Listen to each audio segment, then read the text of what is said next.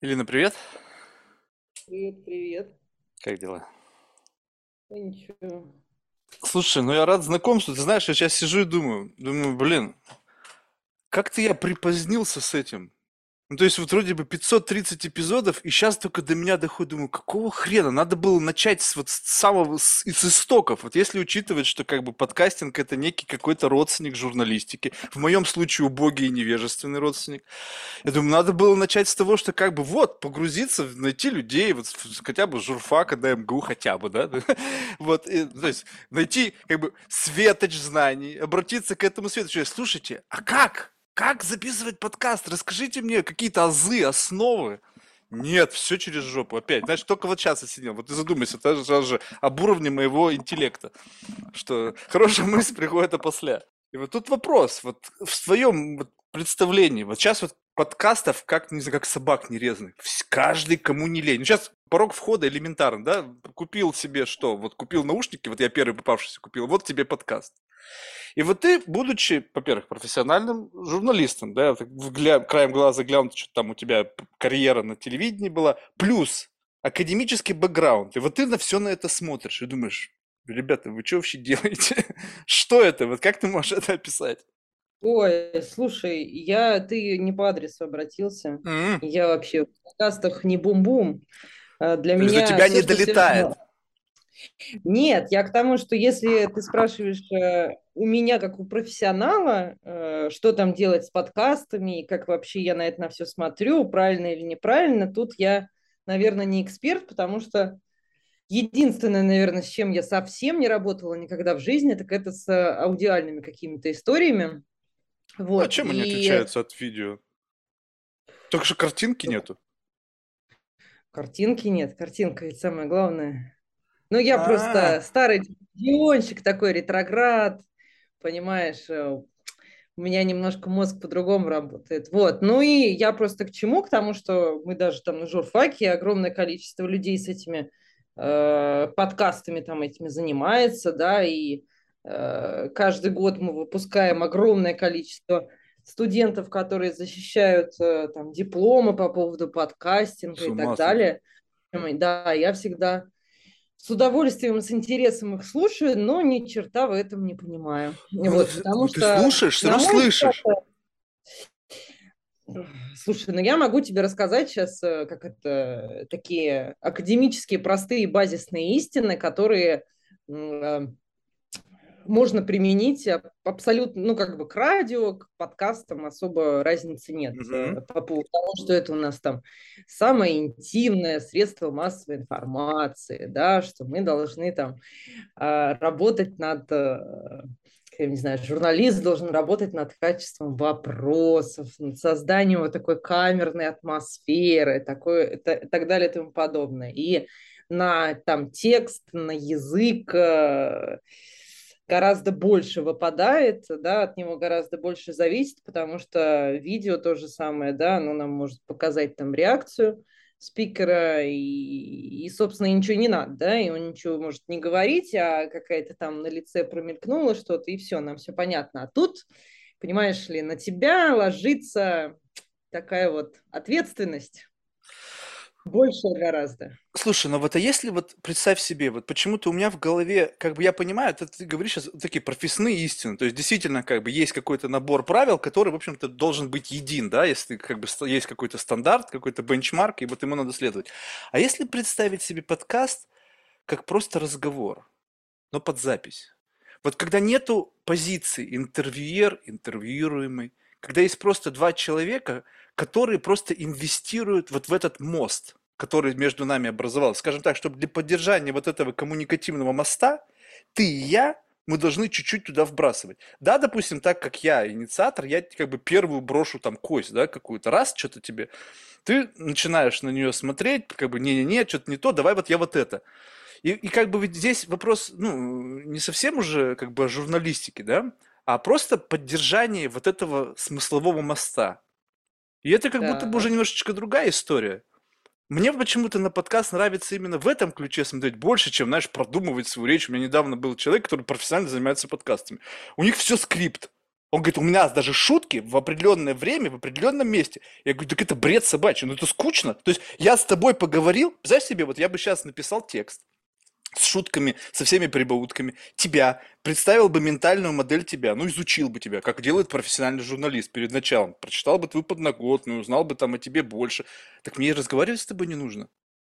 Ну, я тебя знаю, вот моя ментальная, я фантазер, у меня, может, там субличность, я родил некую субличность, некого фантома, задал тебе вопросы, ты мне на них ответила в моей же голове, ну и все, я удовлетворен. Никакого сюрприза не будет. Ну, может быть, будет, если ты там как-то... Ну, как правило, в последнее время я настолько приближаюсь к этой ментальной модели, что когда он, человек включается, плюс-минус, как бы удивление редко происходит. Даже вообще не изучая подноготную. Да? И именно Тут когда происходит э, удивление, цель ради удовольствия общения. Вот, э, перед тобой стоит э, удовольствие общения. А, назовем это так, что для тебя первостепенно просто факт коммуникации. Да. И второстепенно то, что этот, эта коммуникация должна для тебя быть интересной. А если мы говорим про вот кого-то там, с кем разговаривал, профессиональный создатель подкастов, там же, наверное, немножко про другое. Там не про коммуникацию, не про интересность, а про продукт. Да. когда у тебя есть продукт, который тебе нужно сделать, отсюда у нас появляются скрипты. Конечно. Да, но получается, что в данном случае э, то, о чем я говорю, это такая эгоистичная форма. А то, что делают люди, когда говорит речь о продукте, это продукт, который будет кто-то смотреть. Он несет смыслы, он несет полезную информацию, он там, не знаю, раскрывает там правду матку, там еще что-то. Ну, Конечно. Эгоист сплошной.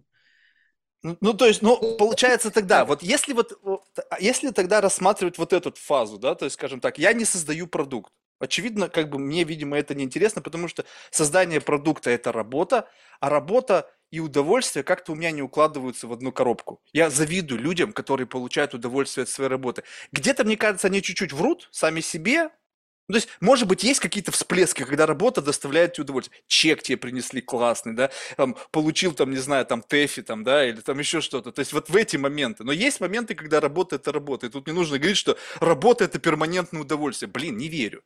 И поэтому я начинаю, вот как бы смотрю на этот процесс, я отщипливаю от него все, что превращает это в работу. И то, что остается, мне это нравится, но не нравится больше никому. Вплоть даже, что до сами гости думают, блин, нафиг я сюда пришел.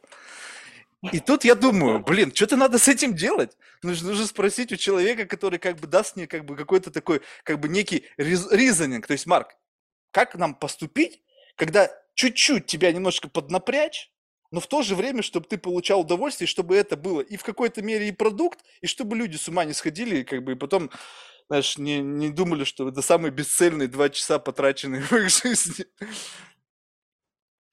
Надо четче обозначать свою цель в таком случае?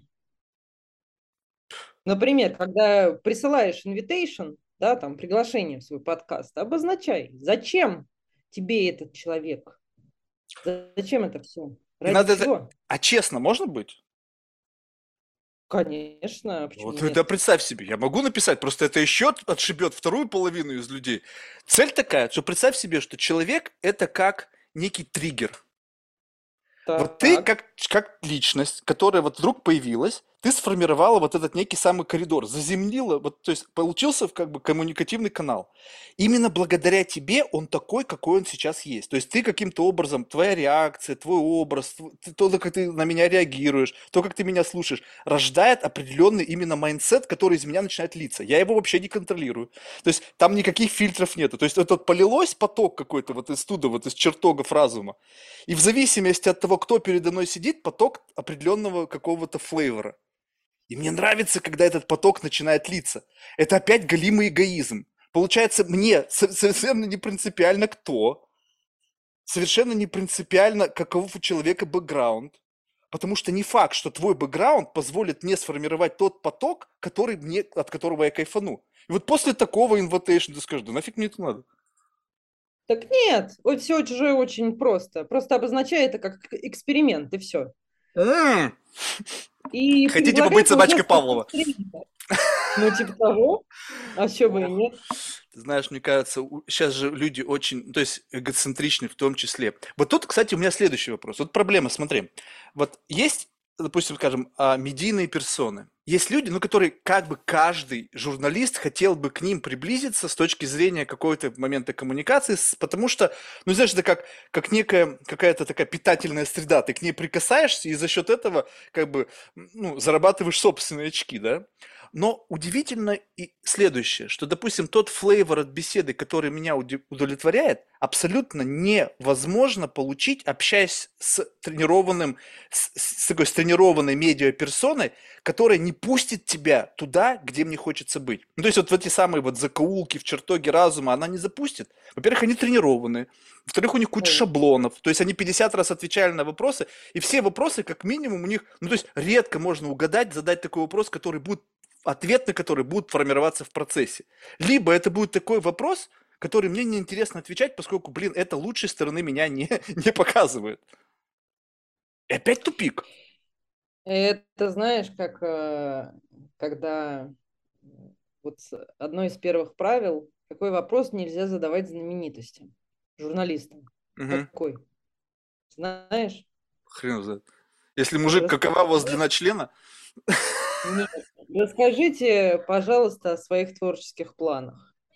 Ой, у меня вот, такой вопрос э, даже не родился такой... бы никогда в голове. Вот, вот. Ну, я имею в виду э, примерно то, о чем ты говоришь, потому что на такой вопрос всегда у любого медийного человека есть заготовленный изначально шаблонный ответ, и ты никогда не получишь ну, что-то, скажем так, интересное или там неожиданное и так далее. А, да, ты прав. Ну, на то они медийные люди. Медийность же имеет свои последствия. Да, но вот... И бы... задача журналиста пробивать этот панцирь.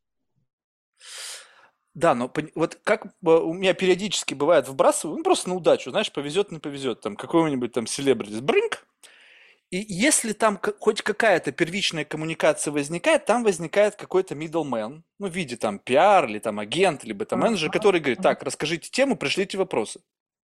Ну, значит, Логично. темы нет, вопросы идите в жопу. Потому что вопрос я сам не знаю, что я буду спрашивать. Ну, то есть, что придет в голову, то и спрошу. Они говорят, не-не-не, мы так не работаем.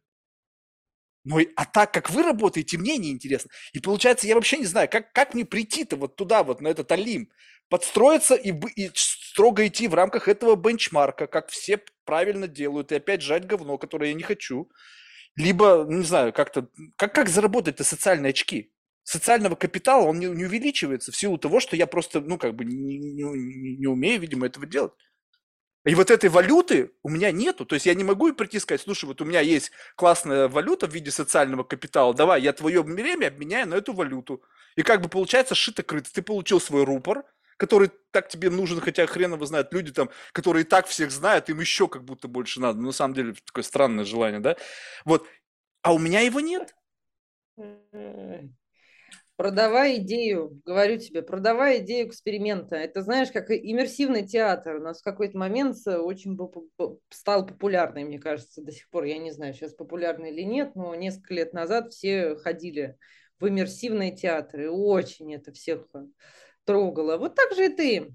Нет подкастов экспериментов. Знаешь, Познай я... самого себя. А, вопросы отсутствуют. А, приходите, и, в общем, все будет получаться вот так, как оно получается. Посмотрим, как докуда это мы же страшно. Ты представь себе, что а, вдруг... А, ну а что делать? Ну а как? А там ведь потом еще и редак... нету никакого эдитинга, никакой редакции, все как записали, так и пошло. А вдруг в том, что вылезет Хорошо. наружу, вдруг что в том, что Устрой вылезет правила... наружу? Устрой правила игры, скажи, у нас есть стоп-слово. Так БДСМ, ментальный БДСМ. Ну, типа того, да. Там, если вдруг вам не нравится вопрос, то вот пальма или, я не знаю, там, стол. И все, это правило игры. Если что, человек такой, пальма, ну и как бы ты переходишь дальше. Да, но ты же понимаешь, что для меня, вот как для человека, который просто любопытен, вот эти все пальмы, вот эти все стоп-слова, это я буду вокруг них скакать до бесконечности. Ну, то есть, как бы, ну окей, стоп, и пошел, и как бы теперь с бэкдор. ну, как бы, это же мысли, которые вот в этот самый момент, я когда чувствую, что человек начинает либо замыкаться, либо еще что-то, я понимаю, что я коснулся чего-то настоящего. Вот там, вот он, вот там, не, я, это не аватар. Граница аватара проходит именно здесь.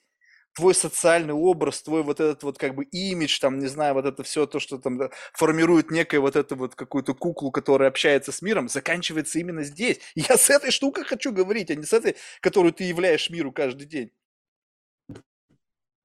И чем известнее человек, тем получается меньше шансов, э, как бы вот, ну, вот на такой формат. Достучаться. Да, да, достучаться. Значит, ты должен распустить самого себя на идеи, чтобы эти все медийные люди сами захотели поучаствовать в этом карнавале. Ты прекрасно понимаешь, что это иллюзия. Я понимаю. Ну, слушай, люди настолько непредсказуемые и своеобразные существа, что от них, э, э, как это сказать, найти какого-то единого сценария, вот ты меня спрашиваешь, как мне быть, да, ну, не бывает единого сценария, потому что один такой, другой такой. Не, ну я просто надеялся, мало ли там вас там в этих э, в башне из слоновой кости там какие-то такие, знаешь, секреты там ходят, как это сделать, и там бум. И ты как инсайдер мне эту информацию выдала. Я говорю, о, спасибо, Да, принято да. к действию. Сказочка стара как мир и проста как мир. Слушай, ну вообще тогда безотносительно к подкастам, вот, ну, количество информации гигантское, да, то есть э, сейчас непонятно, борьба там классических медиа, там с вот такими какими-то непонятными сам себе режиссером медиа, и в целом вот это же как-то все равно все вместе эволюционирует, но в какую сторону? То есть в, в сторону качества, в сторону, э, не знаю, какого-то, не знаю, ну то есть вот есть какая-то мерила, которая говорит о том, где мы сейчас с точки зрения вот всей этой вот медийной истории? Да, ну, на мой взгляд, э, лично на мой взгляд, э, мерил только в скорости. И все. Мы просто становимся быстрее, быстрее, быстрее, быстрее, еще раз быстрее. Ну Вот. И мне кажется, от этой скорости, э, эта, точнее, скорость, она влияет абсолютно на все. И на то, как мы потребляем, и на то, что мы потребляем, какую информацию, то, как работают журналисты, ну, в общем, мне кажется, вот э, скорость, она всеобъемлющая. Тут речь уже, ну, как, на мой взгляд, качество, количество, это все такие второстепенные истории, которые зависят от скорости. Вот и все. Слушай, ну на этой скорости гигантской падает уровень проверки, да? Ты, ты просто у тебя одна из тем это факт-чекинг, да? Вот тут недавно, да, Илон Маск там да. кого-то там трахнул, там жену там одного из фаундеров. Оказалось, что вообще даже не рядом. То есть, конечно, не факт. То есть, вот, блин, понимаешь, я, я живу в Нарнии, я не знаю, чему верить. Ну согласись, вот как-то, если это даже факт, Никто не захотел застрематься. Они встретились с этим мужиком. Говорят, слушай, чувак, ну вот так произошло. Ну, полюбилось. Не знаю, ну совпало так. Давай отыграем эту историю. Мы сейчас с тобой обнимемся, что у нас с тобой все классно. Ну, ну прости, ну хочешь, трахни мою жену. У меня их там 10. В общем, какую-нибудь выбери. Ну, согласись, ну вот в этом вирт обществе, где там деньги и люди уже просто сходят с ума от того, что нечего больше хотеть, такой вариант возможен? Что они просто отыграли эту историю назад. А вы, вы Нет. так, что медиа соврали. Да? То есть такой Да. вариант возможен. Да, господи, сейчас возможно абсолютно все. У нас настолько смоделированная, мне кажется, реальность, и мы уже сейчас живем настолько в смоделированной, в моделированной, в смоделированной реальности, что докопаться до сути уже, ну, как бы, есть какие-то, знаешь, базовые истории, базовые правила, которые там, я не знаю, должен знать каждый начинающий и продолжающий журналист, а, и что не самая веселая не самая позитивная вещь. Даже эти правила там многие журналисты сейчас снова из-за скорости, да, не выполняют. Вот, но по сути, если что, слушай, если кто-то захотел соврать, и если он еще и талантливо это сделал, ну, возможно, когда-нибудь кто-то докопается до сути, а может быть и не докопается, если нет, никому не надо до туда докапываться. Вот, поэтому, да, Тогда что правда? мы... А? Тогда что правда? Все тлен. Нет правды. Как это у нас... э, Мы же как э, давным-давно уже сказали, что мы в постправде живем. Да я не знаю, что такое правда, слушай. Правда. Где сейчас можно правду найти-то? Правда это то, что, то, во что ты веришь в какой-то момент времени. Да, да. Ну, это так, если философски смотреть. Ну, я потому что, я говорю, если тебе нужен какой-то правдивый факт, ну, ты потратишь на него уйму времени, ты э, останешься далеко позади своих конкурентов, если мы говорим о СМИ. Э, из-за этого ты потеряешь аудиторию, ты потеряешь трафик, ты потеряешь все и вся, и в конечном счете деньги, и как бы и что? Ну, и, и в итоге, опять же, ну, я говорю, я возвращаюсь к тому, что скорость нас портит. Слушай, ну вот, вот в таком пока... вот жестком environment, вот э, медийном, как вы учите журналистов быть кем? Таким проныры, бегающим с бешеной скоростью, которые как бы вот в этой частоте, вот в этой высокой частотности умеют выхватывать какие-то... Не знаю, в чем мастерство вот журналиста вот в этом конкретном моменте времени? В чем вот, вот как бы вот какие-то внутриотраслевые бенчмарки? Классный журналист – это? Классный журналист – это, наверное, это, сейчас скажу, три момента все-таки, да, тому, чему э, ты говоришь, учим, ну, чему я учу конкретно, не буду там, знаешь, за всех коллег, э, говорю за себя. А, учу, э, во-первых, абстрактной честности, да, то есть объективности, честности, ну, вот некое собирательное понятие. Во-вторых, этики. И в-третьих, а, ну, просто это делать, уметь делать, потому что то количество людей, которые приходят работать и не могут ничего там, например, какой-нибудь текст написать, да, и они абсолютно вообще не понимают, где они, и как два слова-то сложить, да, между собой, э, их огромное количество. Поэтому лично я, да, вот, наверное, третий момент. Слушай, а абстрактная честность как-то звучит очень, очень маняще, потому Нет, что... я не говорю абстрактная честность, собирательная честность, объективность. Вот э, не просто А-а-а. не хочу э, именно на одном каком-то слове концентрироваться. Ну, то есть для меня это такая всеобъемлющая история, да, когда ты объективен, когда ты честен, вот, и так далее. Ну, скорее, наверное, объективность, вот так. Слушай, ну вот эти критерии же этой объективности, это же тоже как такой внутри, в, некий внутренний навигатор, да? Который тебя, как, ну то есть, вот представь себе, этот же внутренний навигатор, он каким-то образом должен сформироваться. Ну то есть, вот можешь заглянуть внутрь себя, и у тебя есть там моральный компас, да, какой-то внутренний там об, об, объект, какой-то внутренний такой детектор лжи, то есть лжешь ты самой себе, окружающим, и эта вся штука, она не, она не родилась с тобой. Она каким-то образом формировалась в ходе там, твоей жизни, там, влияния родителей, среды, культурной среды и так далее. И вот тут ты приходишь в мир журналистики. У тебя уже есть вот эта штука. И ты понимаешь, вот есть внутриотраслевой бенчмарк, и в рамках вот этой штуки это, она не матчится. То есть ты не станешь никогда успешным, если у тебя ты будешь следовать вот этим внутренним компасом своим. То есть, ну, как бы есть там, условно, допустим, какая-то меди- э, э, цитируемость, ну, не знаю, как это в журналистике, какая-то кликбейтность, да, когда ты, вот этого журналиста, он максимально попал в тему. Но как бы попал в тему что? Следуя вот такой правде матки, такой честности кристальной, вот такой чуть ли не, не божественной, либо же той честности, которую хотели услышать люди.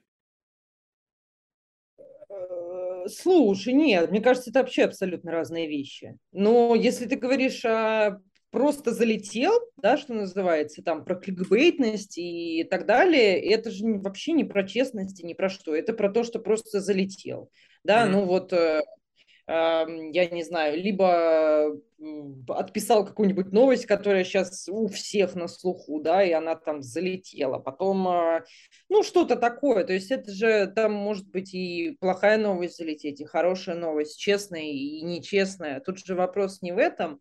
Я просто, если ты, ну, как бы именно спрашиваешь меня про честность, про объективность, на мой взгляд, эм, когда ты учишь журналистов, не побоюсь этого слова, будущих, да, э, как это, ну, журналистика, на мой личный взгляд, опять же, да, это такая, ну, профессия, которой не особо-то можно научить. Ну, потому что, ну, во-первых, это гуманитарная сфера, и, слушай, когда ты приходишь устраиваться, в, я не знаю, ты какой-нибудь айтишник, не знаю, кто-нибудь, да, и тебе на собеседовании, к примеру, как я это вижу, ну, дают, например, какую-нибудь задачку, говорят, ну-ка реши задачку. И ты, значит, вот там правильный ответ 4х. И ты вот если 4х пришел, все, значит, хороший. Вот мы тебя берем на испытательный срок.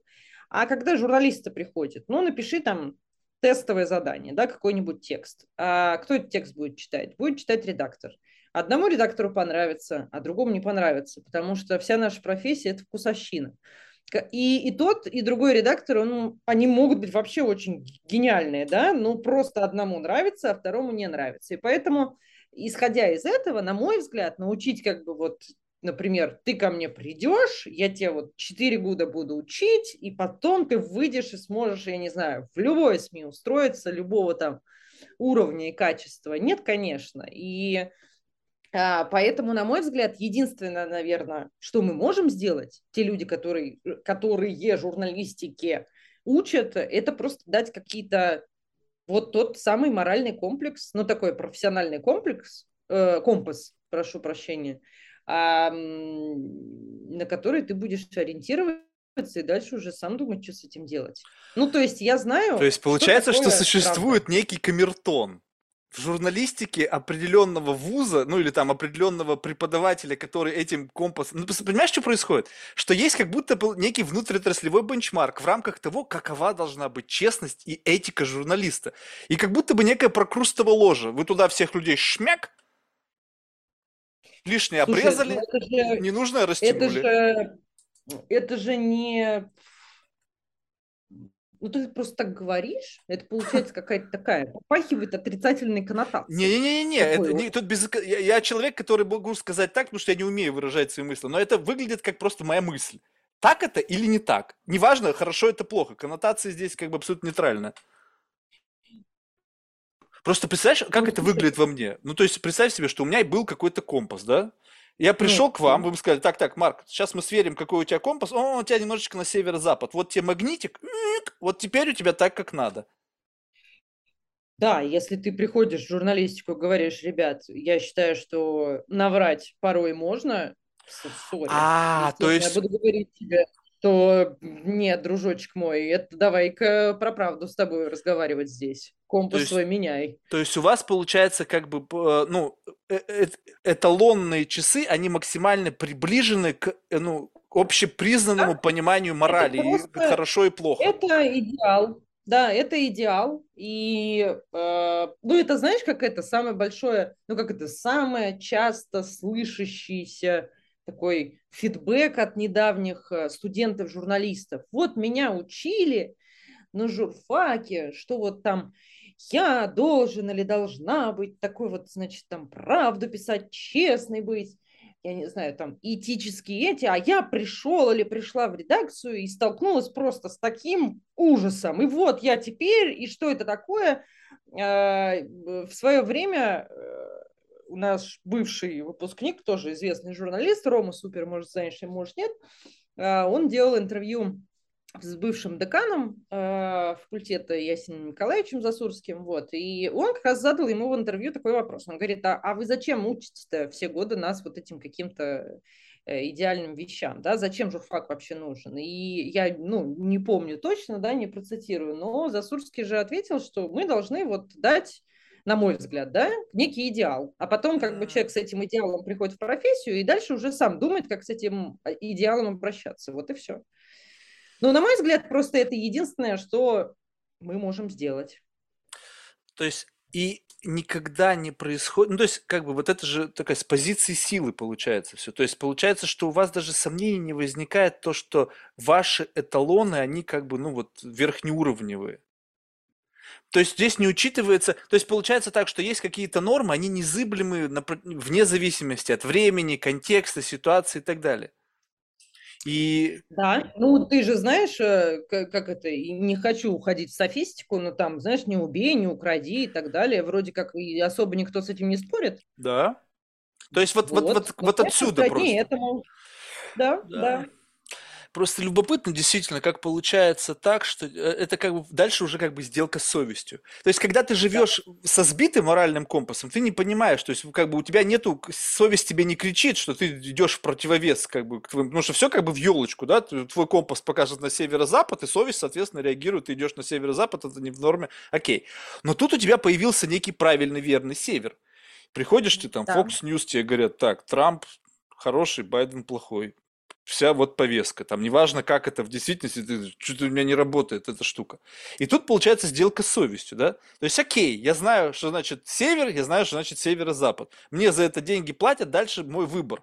Готов я пройти или не пройти? И вот тут вот как бы э, сейчас вроде бы как бы открылась целая ну, возможность, да, когда вот журналистика и возможность там Ютуба, там всяких подкаст-платформ, когда ты можешь не идти на сделку с совестью, а быть тем, как бы вот как бы с выверенным компасом и вещать миру вот правду матку. С другой, ну как с охватами дело брать?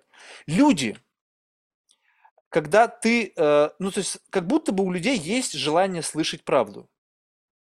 Но, Верно. ну, ну, ну, согласись, вот эта правда, как бы, а, а, вот правда настоящая, она, мне кажется, всегда горька.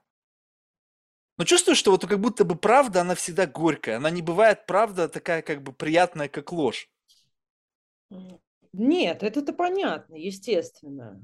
Но тут опять же, мне кажется, ты смешиваешь э, разные вещи, все в одну кучу валишь. Если ты говоришь, что как же быть с охватами, тут вопрос, э, э, наверное, в том, да, как я вот, я не хочу тут плясать под дудку дядек, да, я не хочу там в СМИ идти, вот у меня есть свои какие-то там морально-этические принципы, и я вот сейчас пойду, сделаю YouTube-канал, какой-нибудь и буду всем рассказывать правду. Но только никто меня смотреть не будет или слушать меня не будет, потому что у меня нет охвата. А, ну, тут, как говорится, дальше уже, значит, э, все зависит от того, как ты учился и насколько ты э, умный чувак, э, и сможешь, собственно, и знаешь, как это все работает, и чтобы взять себе себя раскрутить, что ли. Вот. Ну, то есть вот нет такого, что как бы вот ну, чувак так вот делал, делал, и потом раз случайно. Ну, то есть как бы случайно. Сейчас мы говорим, ну, понятно, ситуация вымышленная, но просто случайно что-то не проверил, и в конечном итоге это была ложь. И бам! Всплеск, аудитория понимает, вау, как классно, и получились и просмотры, все. Ну, что происходит? Людям правду говоришь, им не надо. Они как будто бы от нее отворачиваются, потому что она какая-то такая, она не заходит. Как-то, как будто бы вот в это отверстие там круглое, она засовываешь что-то квадратное. И вот и правда, она примерно вот такая. Только ты туда как бы ватную палочку по размеру, и всем сразу стало приятно, и они все сразу же отреагировали, и ты красавчик. И думаешь, и опять, такое ощущение, что жизнь постоянно проводит проверку вот на вшивость, постоянно как бы подбрасывает тебе такие дил с совестью, чтобы ты как бы вот выбрал для себя путь. И вот мне любопытно, вот когда сейчас ну, просто как будто бы гигантский массив информации, все, кому не лень блогеры, все, кому не лень подкастеры, но это не sustainable. Ну, то есть ты понимаешь, да, то, что многие в надежде на то, что когда-то это выстрелит у них, сколько эта надежда будет в них теплиться. Ну, то есть вот, и, и, не, и в какой-то момент времени это все должно как бы выровняться. Ну, то есть и не может быть такого количества. Тут за последние несколько лет количество подкастов увеличилось в два раза. Что-то было 2 миллиона, стало 4. Ну, в общем, это просто нереально. То есть даже просто физически не послушать. Если будет все продолжаться, то у каждого будет свой подкаст, и он сам для себя будет вещать. То есть, и тут как бы вот что? То есть, э, вот именно это определяет как бы качество журналиста, что вопреки он не поддается никогда вот этим вот дилам, вот этим сделкам с совестью и будет как бы влачить вот за собой вот это вот бремя правды и этики э, такой журналистской, даже если это, ну там, какое-то долгое время никто не будет воспринимать как что-то вот такое ценное. Потому что все так привыкли к лжи, мне кажется, что им даже нравится, что им чуть-чуть это щекочет. А, отвечая на твой вопрос, скажу да. Тут вообще, вот да и точка. Mm-hmm. Ну, это, по крайней мере, мое понимание журналистики. И на данный момент времени, потому что я там тоже, может быть, там лет пять назад мы бы с тобой разговаривали, или лет десять назад я бы совершенно другой сказал. Но сейчас, э, да, э, к сожалению. А по поводу того, вот слушаю, что ты говоришь, мне все-таки кажется, что ты не опять смешиваешь понятия. Э, то, о чем ты говоришь, это про зрелище. Ну, хлеба и зрелищ. Э, когда еще было сказано? И мне кажется, вот эта штука, к сожалению, да, или, или как факт, она будет работать всегда. И это, знаешь, как у меня, э, я еще когда была студенткой, сама, собственно, училась, э, у меня друг, э, одногруппник, он на тот момент уже устроился на телевидении, на один из телеканалов, и он, тогда произошла катастрофа с Булгарией, может быть, помнишь или нет, затонул там этот корабль, теплоход, не знаю как. А, много погибли, но, в общем, трагедия такая была большая, он ее освещал. И он после командировки прилетел в Москву, и у нас, значит, какой-то был предмет такой, знаешь, вот где мы тоже обсуждали какие-то журналистские этические истории, и он рассказывает э, про командировку и говорит, вот, э, значит, э, я очень хотел там сделать э, репортаж, э, и хотел сделать вот героем этого репортажа мальчика несовершеннолетнего, ребенка, у, которой, у которого то ли родители, то ли мама погибла э, в этой трагедии. И, значит, э, ну, как бы как журналист, я к нему, то ли меня бы не подпустили, я уже не помню, в чем там суть была. В общем, я там представился, значит, сотрудником МЧС, который якобы там я собирал архив да, для МЧСников и так далее. И, в общем, этот мальчик там рассказал, то есть я записал с ним там короткое интервью. И я помню, что э, мы так все, это какой-то первый, что ли, курс был или второй, ну, то есть мы еще совсем ничего не понимали, и вот мы так ополчились на него, как же так, ты что? Волк в овечьей шкуре. Должны, вот, да, мы должны быть, значит, э, там, правильными, там, честными журналистами, а ты... А у него очень был э, такой, э, ну, как бы простой аргумент. Он говорит, э, да, я понимаю, но э, этот репортаж, который я в итоге там сделала, да, с этим мальчиком, его посмотрело огромное количество людей. И у него там были совершенно там сумасшедшие цифры, сумасшедшие рейтинги. Почему? Потому что, ну, люди, как бы это грустно ни звучало, они любят э, смотреть на чужие беды. Э, на чужие беды люди, к сожалению, э, смотрят с гораздо большей этот язык не поворачивается сказать удовольствие, да, но все равно мы знаем, ну, это понятно. набирая. Видишь, да, что у кого-то хуже, чем у тебя, это как бы чуть-чуть даже свою да. жизнь лучше. Естественно. А вот история про то, что это знаешь, как вот э, там опять же мы там и мы приходили, и сейчас студент приходит. Вот у нас плохие СМИ, давайте сделаем хорошие СМИ. Ну и типа, окей, телеканал «Культура». Офигительный вообще телеканал. Ну, то есть вообще классный, там столько умных, классных программ. Ну и кто его смотрит? Один процент населения, да? Ну, потому что людям а, не надо это, им интересно, как бы, это знаешь, как э, я всегда говорила и говорю, ну, сейчас уже нет, э, когда Андрюш Малахов у нас вел программу «Пусть говорят», на Первом канале. В течение 10 лет эта программа была сам, самой рейтинговой программой на телевидении. Ну, это о чем-то говорит как бы это говорит о том, что людям просто нужно зрелище. И вот возвращаясь к началу, а, и тут не вопрос, на мой взгляд, в правде, не вопрос в лжи. А, если ты подашь правду зрелищно, если это будет какой-то, блин, блокбастер, то people схавает, что называется. А как бы, а если, ну вот я методично буду рассказывать правильные факты, да и даже, может быть, ложь, но буду делать это неинтересно. Просто на это люди не пойдут, это все. Ну, ну, тут, понимаешь, здесь очень важен фактор, получается, изначально, что вот эта тема, она животрепещущая. То есть изначально, получается, в самом начале, главное, чтобы в этом была какая-то драма.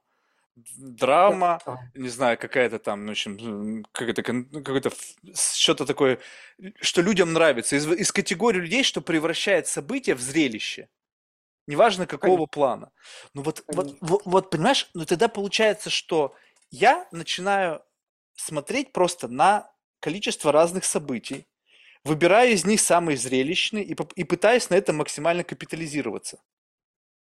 То есть это как тогда выглядит? То есть, получается, неважно, насколько я к этому отношусь. То есть для меня, может быть, самый вент этого, ну, какой-то, сейчас не говорю об этой трагедии, но просто какое-нибудь событие, которое я понимаю, что магнитуда этого события с точки зрения того, что если я использую это как leverage, принесет мне максимальные очки, я использую правду и все свои навыки для того, чтобы сделать это как бы так хорошо, насколько я могу это сделать, но это мне абсолютно неинтересно. Мне как бы пофиг. Я просто беру и выбираю как бы черри пикинг, знаешь, вот тут событие классно, это событие классно, это событие классно, это событие классно. Где ты там есть? Только в том, как ты это событие при, при, приносишь, то есть там вот не... и где там ты с точки зрения твоего личного интереса?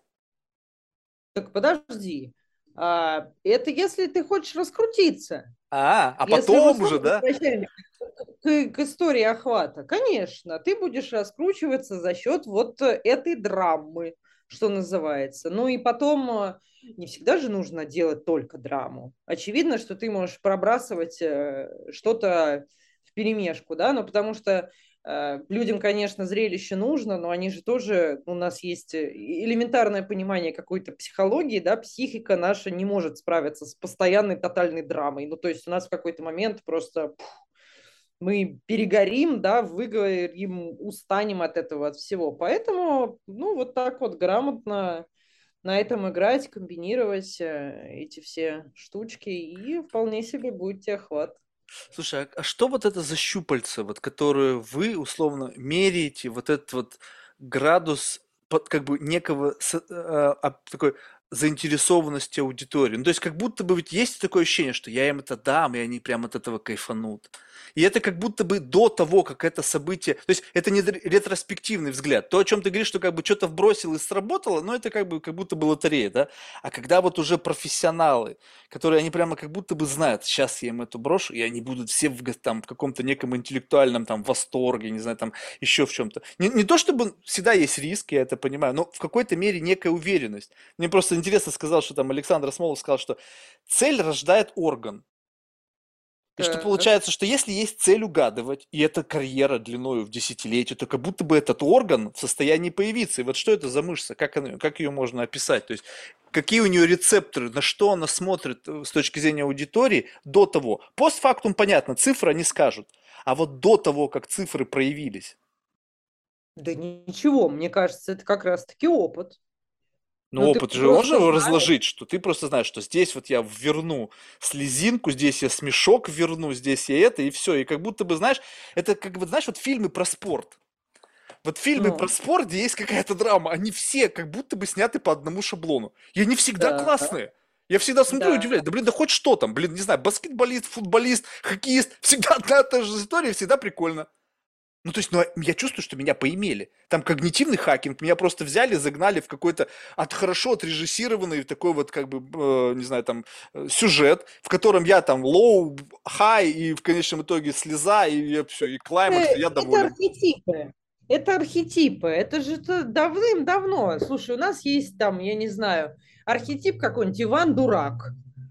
Ну, mm-hmm. вот все мы его прекрасно знаем да, и вот этот Иван Дурак, ты же его можешь абсолютно везде применять, ты его можешь в любой, как это модно говорить, культурной индустрии.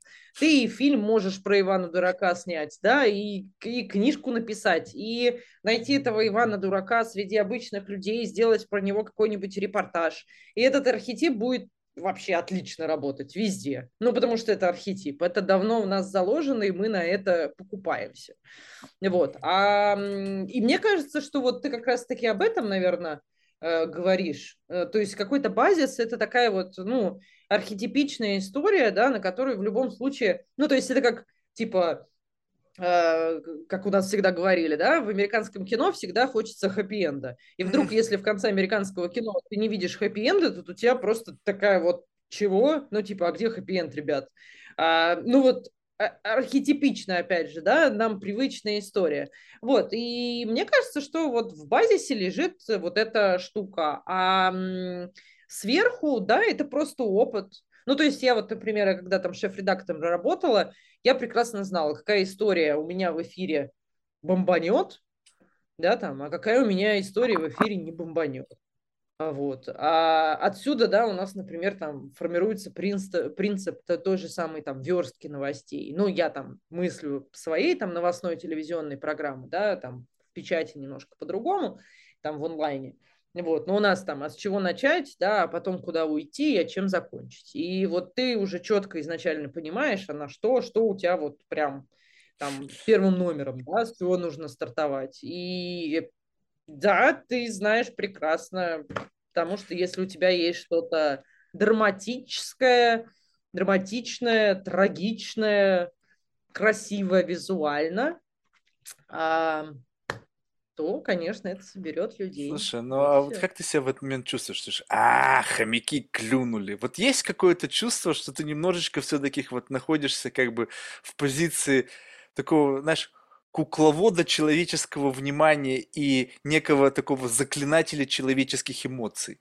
Вот чувствуется внутри себя какая-то суперсила, либо ты, это, не, это не драйвит вот в эту часть, то есть это эго где-то в другом месте получает свою, свои лавры. Блин.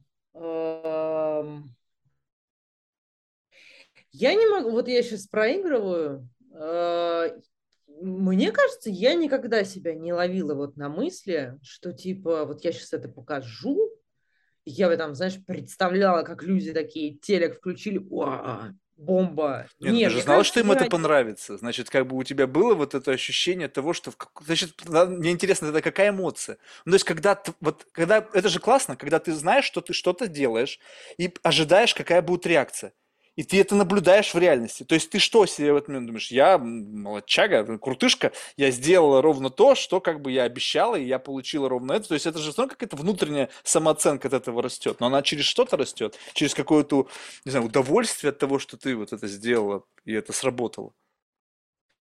Да, но тут я говорю, тут сложный момент, знаешь почему? Потому что ам, вот я даже вспоминаю там, когда я еще была там корреспондентом, я, например, вообще не видела никаких рейтингов, цифр. Ну, то есть э, там это уже потом, когда ты там становишься шефом, да, и ты уже доступ получаешь к этому ко всему. Я вот э, не было у меня этого. То есть, как бы, получается, по факту я даже не знала, как бы зашло это аудитории или не зашло. Ну, то То есть есть, что тебе только твой редактор не что говорил, молодчага, да, не разве что дам. там редактор бы сказал, ой, классно, там твой сюжет там посмотрели. А, Но это, опять же, не каждый день, не каждый раз, и порой там, да, но не знаю, мне кажется, у меня, э, но вместе с этим у меня было удовлетворение, естественное, о котором ты говоришь, но мне кажется, что тут такая субъективная штука, когда я просто довольна своей работой, когда я понимаю, что я ну, все какие-то там задачи, да, которые перед собой, э, там, не знаю, я хотела поговорить вот с тремя там экспертами, с двумя героями, какой-нибудь экшен сделать у себя в репортаже. Когда вот эти вот все галочки, да, у меня заполнились, я понимаю, что, блин, я сделала классный какой-то репортаж, и вот мне от этого хорошо. Ну, то есть это, знаешь, это удовольствие от какого-то просто продукта получается. Очень любопытно, потому что как бы у, у как бы получается, что у этого удовольствия должен быть внешний фидбэк. Так? То есть ты не можешь быть удовлетворена без внешнего фидбэка. Ну вот я просто на себе пример привожу. Вот смотри, вот, вот я записал подкаст, я реально кайфанул, и мне не принципиально, будет ли внешний фидбэк. Понравится это кому-то еще или нет. Потому что я А, знаю, Мне что... кажется, зависит. Слушай, мне кажется, вот опять же, я тоже, я как бы, у меня было очень много коллег, которые прям, вот я сделал там репортаж, блин, а они бегали к шеф-редактору, а что, посмотрели, не посмотрели, а что мне еще там усовершенствовать? У них прям, вот знаешь, молодые люди почему-то этим именно отличались, но у вас, психология работает. Конечно, Вот, они приматы. прям, да, они прям как-то вот были повернуты на этом, типа вот им нужно было увидеть вот какой-то фидбэк. А, а я вот говорю вот за себя лично, э, слушай, да нет, у меня вот, я говорю, у меня скорее был критерий какой-то внутренний, что ли. Ну, то есть я знала, что типа у меня есть какие-то внутренние стандарты качества.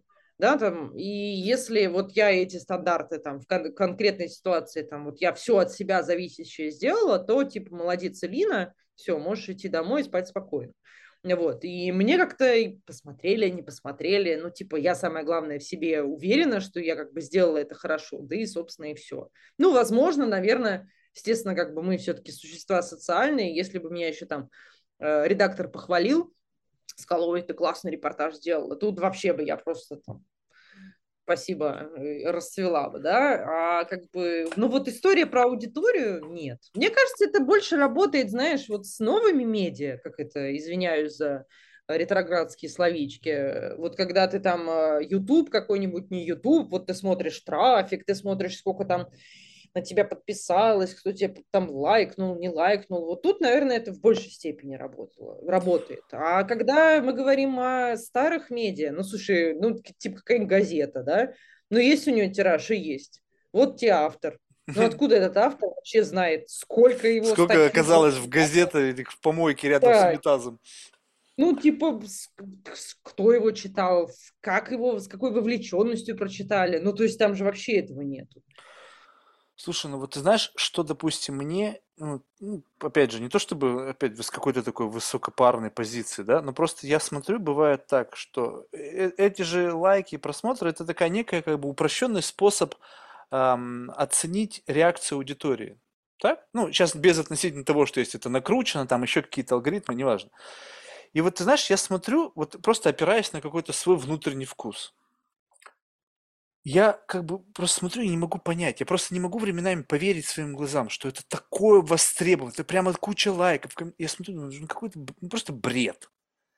Получается, что людям как бы в большей степени им нравится дерьмо. Вот просто вот какое-то такое простое, какое-то затрагивающее вот эти вот штуки. И тогда вопрос. Получается, что если идет как бы вот архетипы, да, которые как бы применяются вот в этой все технологии, получается, да, что есть какой-то сто процентов сейчас классный архетип. Ты сказал там Ваня дурак. Ну, не знаю. Ваня дурак, мне кажется, сейчас архетип не особо продаваемый. Сейчас какой-то такой, не знаю, айтишник, AI, блокчейн, какой-то mindfulness, какая-то вот такая смесь, какой-то, э, не знаю, там еще э, здоровое питание, нейробиология. Ну, вот какая-то такая смесь, какой-то такой непонятно какого пола еще до кучи, да, и вот это архетип, нужно вокруг этого сказать. У тебя есть какое-то впечатление сейчас вот об этом, типа, самом продаваемом архетипе нашего времени?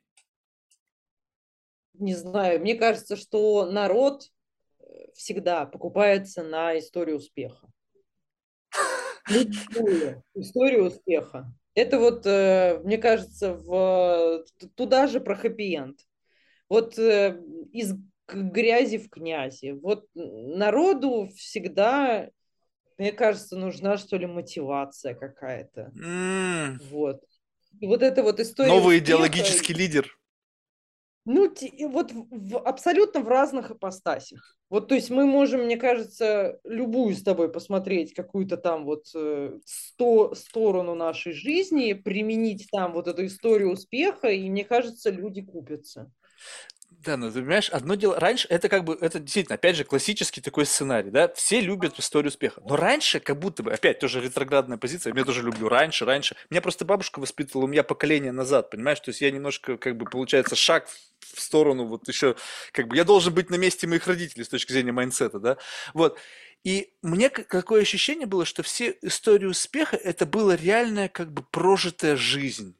То есть человек там, знаешь, начал с нуля, там он там жил из, там, из, из каких-то там гетто, прорывался, там такая. А сейчас история успеха следующая. Я разработал новую методологию там чего-то, так. стал лидером этого чего-то, и вот моя история успеха. То есть вчера этого еще не было. Я сам создал себе какую-то новую вселенную, метавселенную, в которой я лидер вот этого какого-то нового чего-то я придумал, там какой-то набор слов дикий, ну, то есть какая-то там, ну, в общем, новое что-то.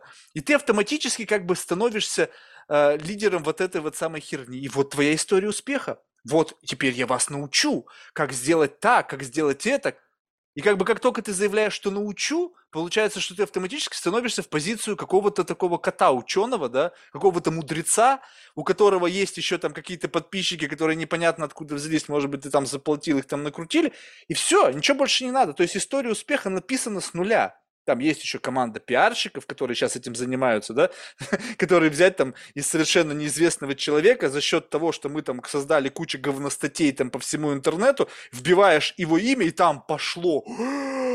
Думаешь, о май гад, какой же это известный человек, он там, у него уже единорог, и он уже привлек там от фирмы Рога и Копыта там 50 миллионов долларов, и там и фотографии у него классные на арендованной Бугатти. И все, и казалось, вот тебе история успеха. Слушай, ну это ты говоришь про моих любимых коучеров. Я их так обзываю. но мне кажется, что это уже такая сказочка не нова. Я извиняюсь, может, я кого-то сейчас обижаю, но... Да пофиг, ну, все обижаются. Мне кажется, энное количество лет назад у нас же очень много появилось этих коучеров. То есть коучеров везде. То есть ты можешь вот, ну, у меня сложные с ними отношения, как бы я, правда, я не знаю, что сказать, но мне кажется, что вот ты как раз-таки про это говоришь, потому что, ну, у нас же куча людей, которые, типа, я сейчас научу, как, в общем, вот быть успешным, классным и так далее. Причем вот. во всех и... направлениях, в абсолютно всех теперь можно чему-то научиться. Да, да. И, ну, тут как бы, слушай, опять уходим в софистику. Э, на мой взгляд, э, почему это нравится людям? Потому что в большинстве своем люди безответственные существа. Ну, э, брать на себя ответственность за что-то. А тут типа, окей, я тысячу рублей заплатила тетечке из Инстаграма, она мне сказала, я не знаю, как через неделю похудеть на 5 килограммов, да? Ага, то есть я как бы беру свою ответственность и отдаю эти, этой тетечке. И такая, окей, фух, слава богу. Потом, значит, я не знаю, ну, какому-нибудь другому коучу. Это же вопрос ответственности, да, что ты не берешь ее на себя. Ну, как бы, зачем? А я вот тетечкам отдаю эту ответственность, и все. Ну, то есть, в принципе, сейчас история успеха – это не как бы не, не совсем, ну, то есть я даже не могу сказать, не то чтобы она нереальна, она как бы условно реальная, потому что ведь эти люди каким-то образом доходят до какой-то там, не знаю, стадии, вот это вот, я просто не знаю, как это назвать, то есть как будто бы это квинтэссенция человеческой наглости. Когда вот плюю в глаза божья роса, я профи. Вот просто люди не стесняются об этом говорить. То есть, я как бы, знаешь, вот я просто недавно, вот был подкаст у меня, один человек говорит, ты знаешь, Марк, я ведь селебрити. Вот прямо я на него смотрю, я как бы, я пытаюсь понять, вот тогда Том Круз это кто? Это небожитель, это бог, сошедший с Олимпа, и как бы мы должны все как бы быть благодарны тому, что среди нас живут боги. Как Двейд Джонс это вообще тогда получается, блин, тоже кто-то там, у него там 200 миллионов подписчиков. И получается, что этого теперь достаточно. И мне достаточно теперь сказать, что я крутышка быть в этом, манифестировать это, вот как бы заявить об этом. Какие-нибудь, кто на, на этапе, на ниже, на, на ступеньке ниже это подхватили, разнесли по интернету и все, валя, вот, вот он рецепт. Слушай, из, э, хорошо, мне есть э, диагноз тому, о чем ты говоришь. На мой взгляд, э, изначально мы говорили об историях успеха реальных, а теперь виртуальных. Все.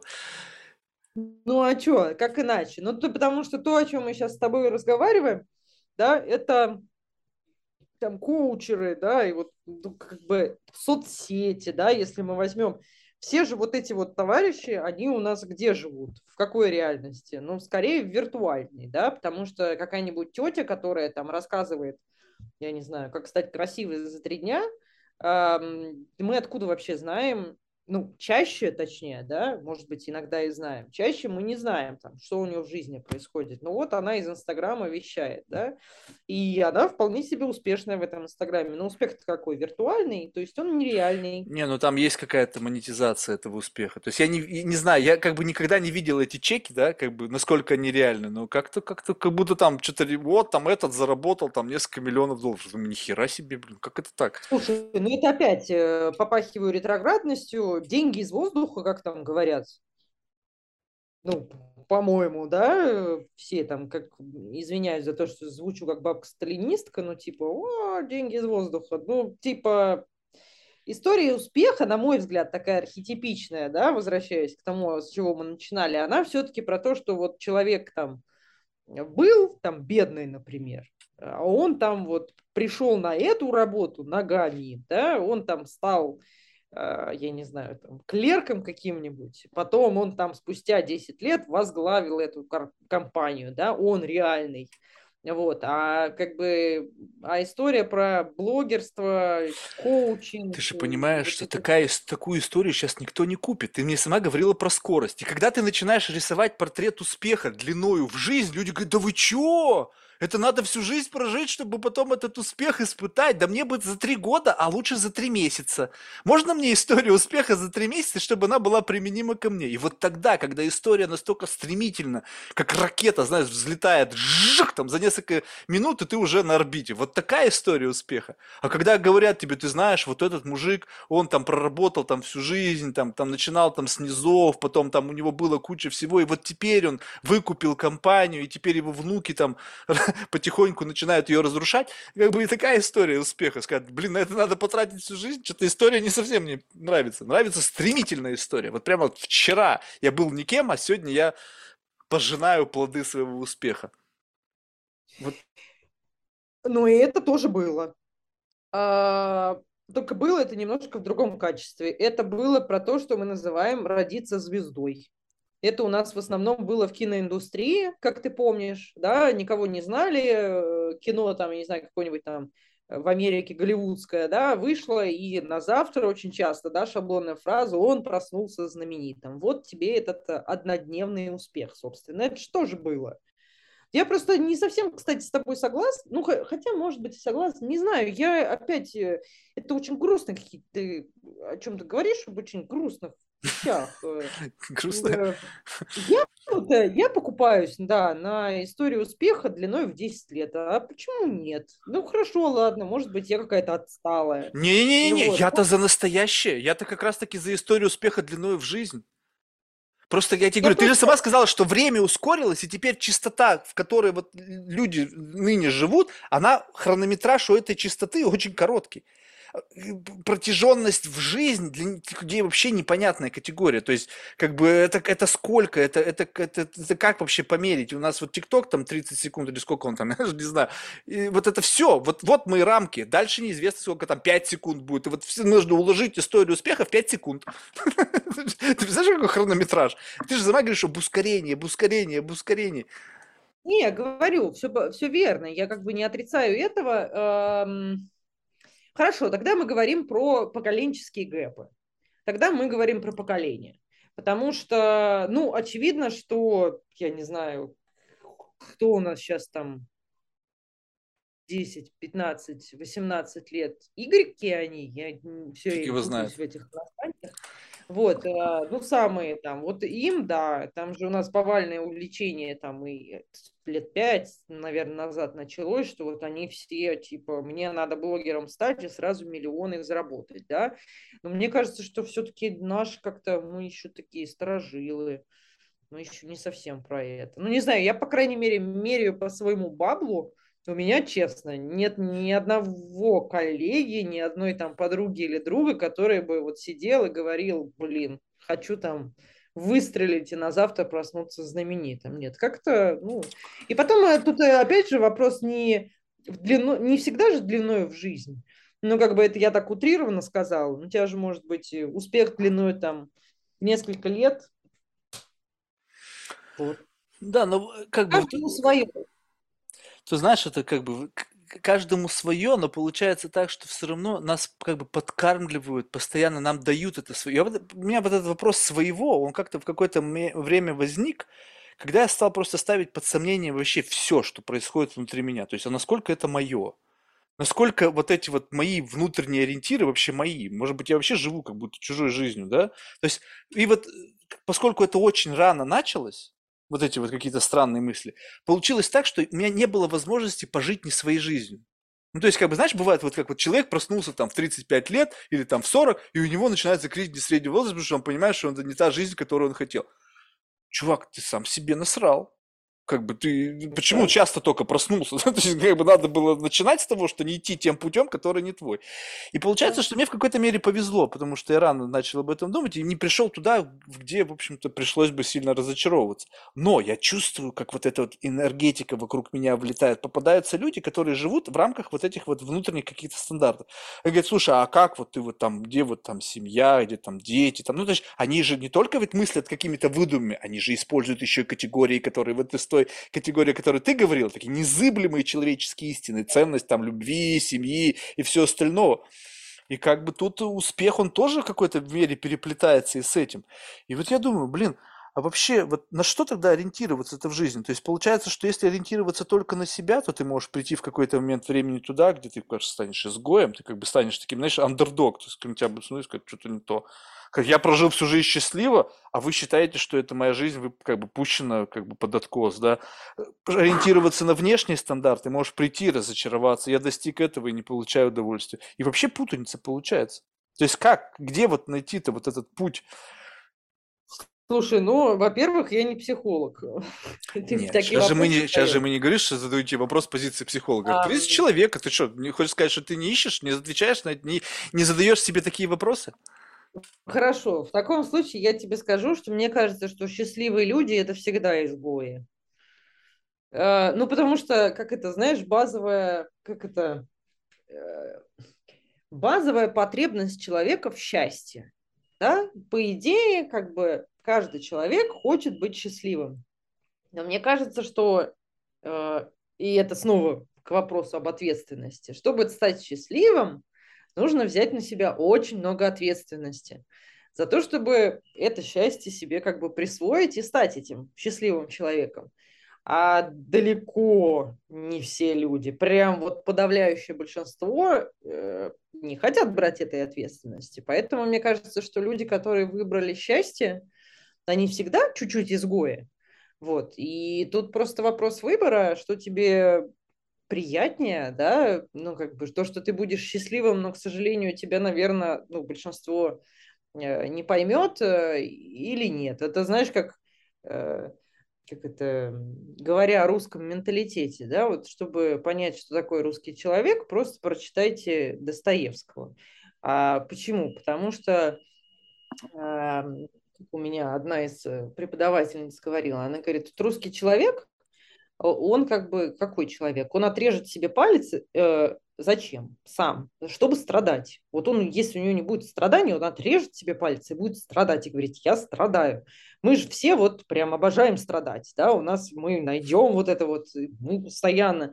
И, ну, как бы вот, эм, а когда ты такой, типа, блин, я не хочу страдать, ну, типа, я хочу быть счастливым. Все такие, чего?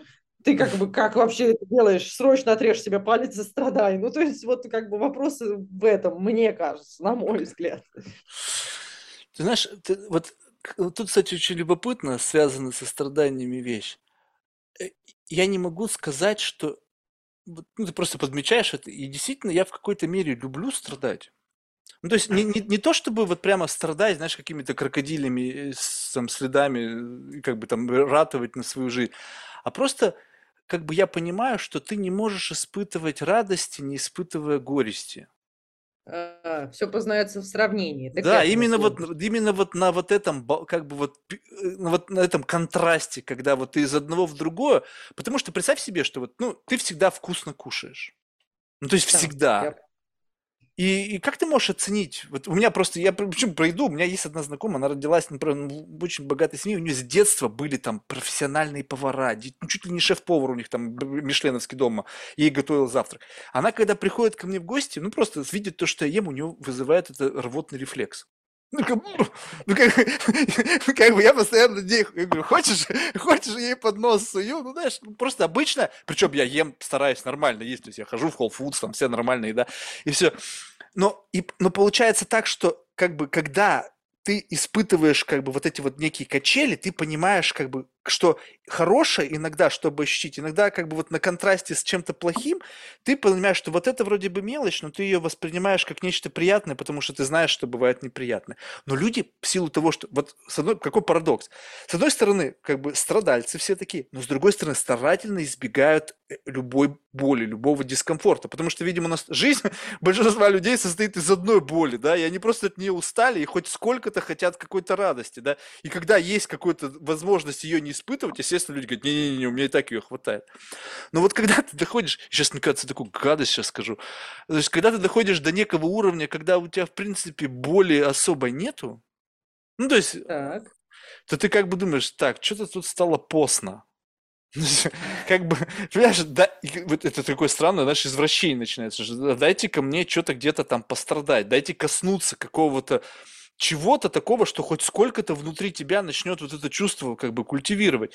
Понятно, что у меня в жизни было куча страданий, но вот опять же, когда ты проходишь через это, такое ощущение, что ты как бы получаешь некую, ну, как бы, знаешь, вот ты, допустим, в воду холодную прыгнула, вылезла, второй раз туда прыгнула, она же уже не покажется такой холодной. То есть, как бы ты уже, она становится такая manageable, да?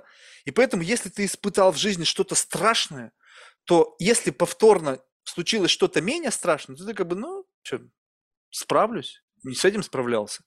И постепенно, постепенно, постепенно ты как бы начинаешь такой, как бы обрастать такой некой, как бы, толстой кожей, которая тебя уже вообще, ну, то есть сложно вот взять и с чем-то вот расстроить, потому что, ну, как правило, такие в жизни, если ситуации страшные происходят, то они ну, происходят не у каждого человека вообще за всю жизнь, а если у тебя их было там пяток, и каждый из них там, блин, можно просто как бы, ну, не все их вывозят вообще ментально, то потом, что бы ни случилось, думаешь, да фигня какая-то.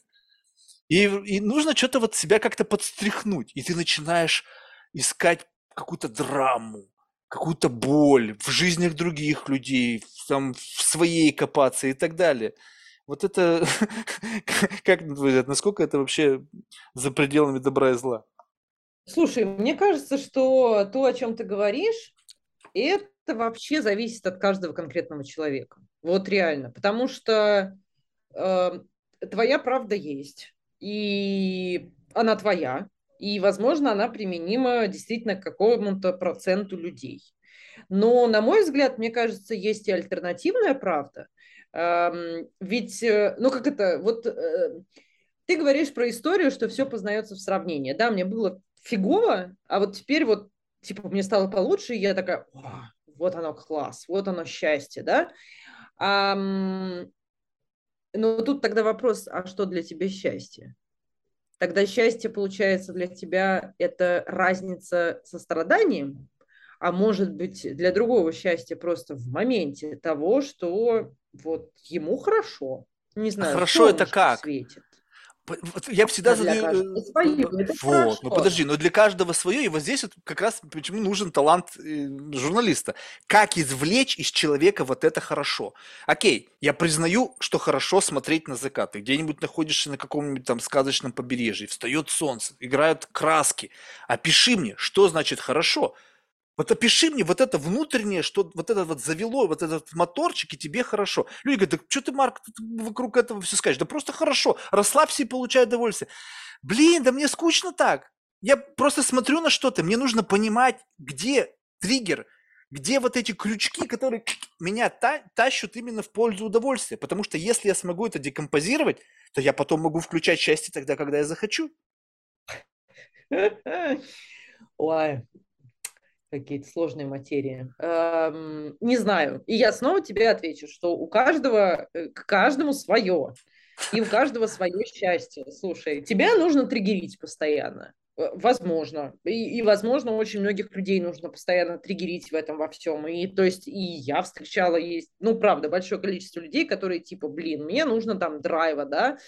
Э, я там как-то подуспокоилась. Это как, знаешь, мне сразу на ум приходит э, у меня подруга, э, рассказывала историю про свою знакомую, которая переехала жить в Канаду, э, и, значит, ну, она переехала, и у нее, значит, начались проблемы. Вот она говорит, у меня, говорит, какое-то очень тревожное состояние, вот прям вот, прям вот невыносимая какая-то тревога, и я все, говорит, не могла понять, вот почему это происходит.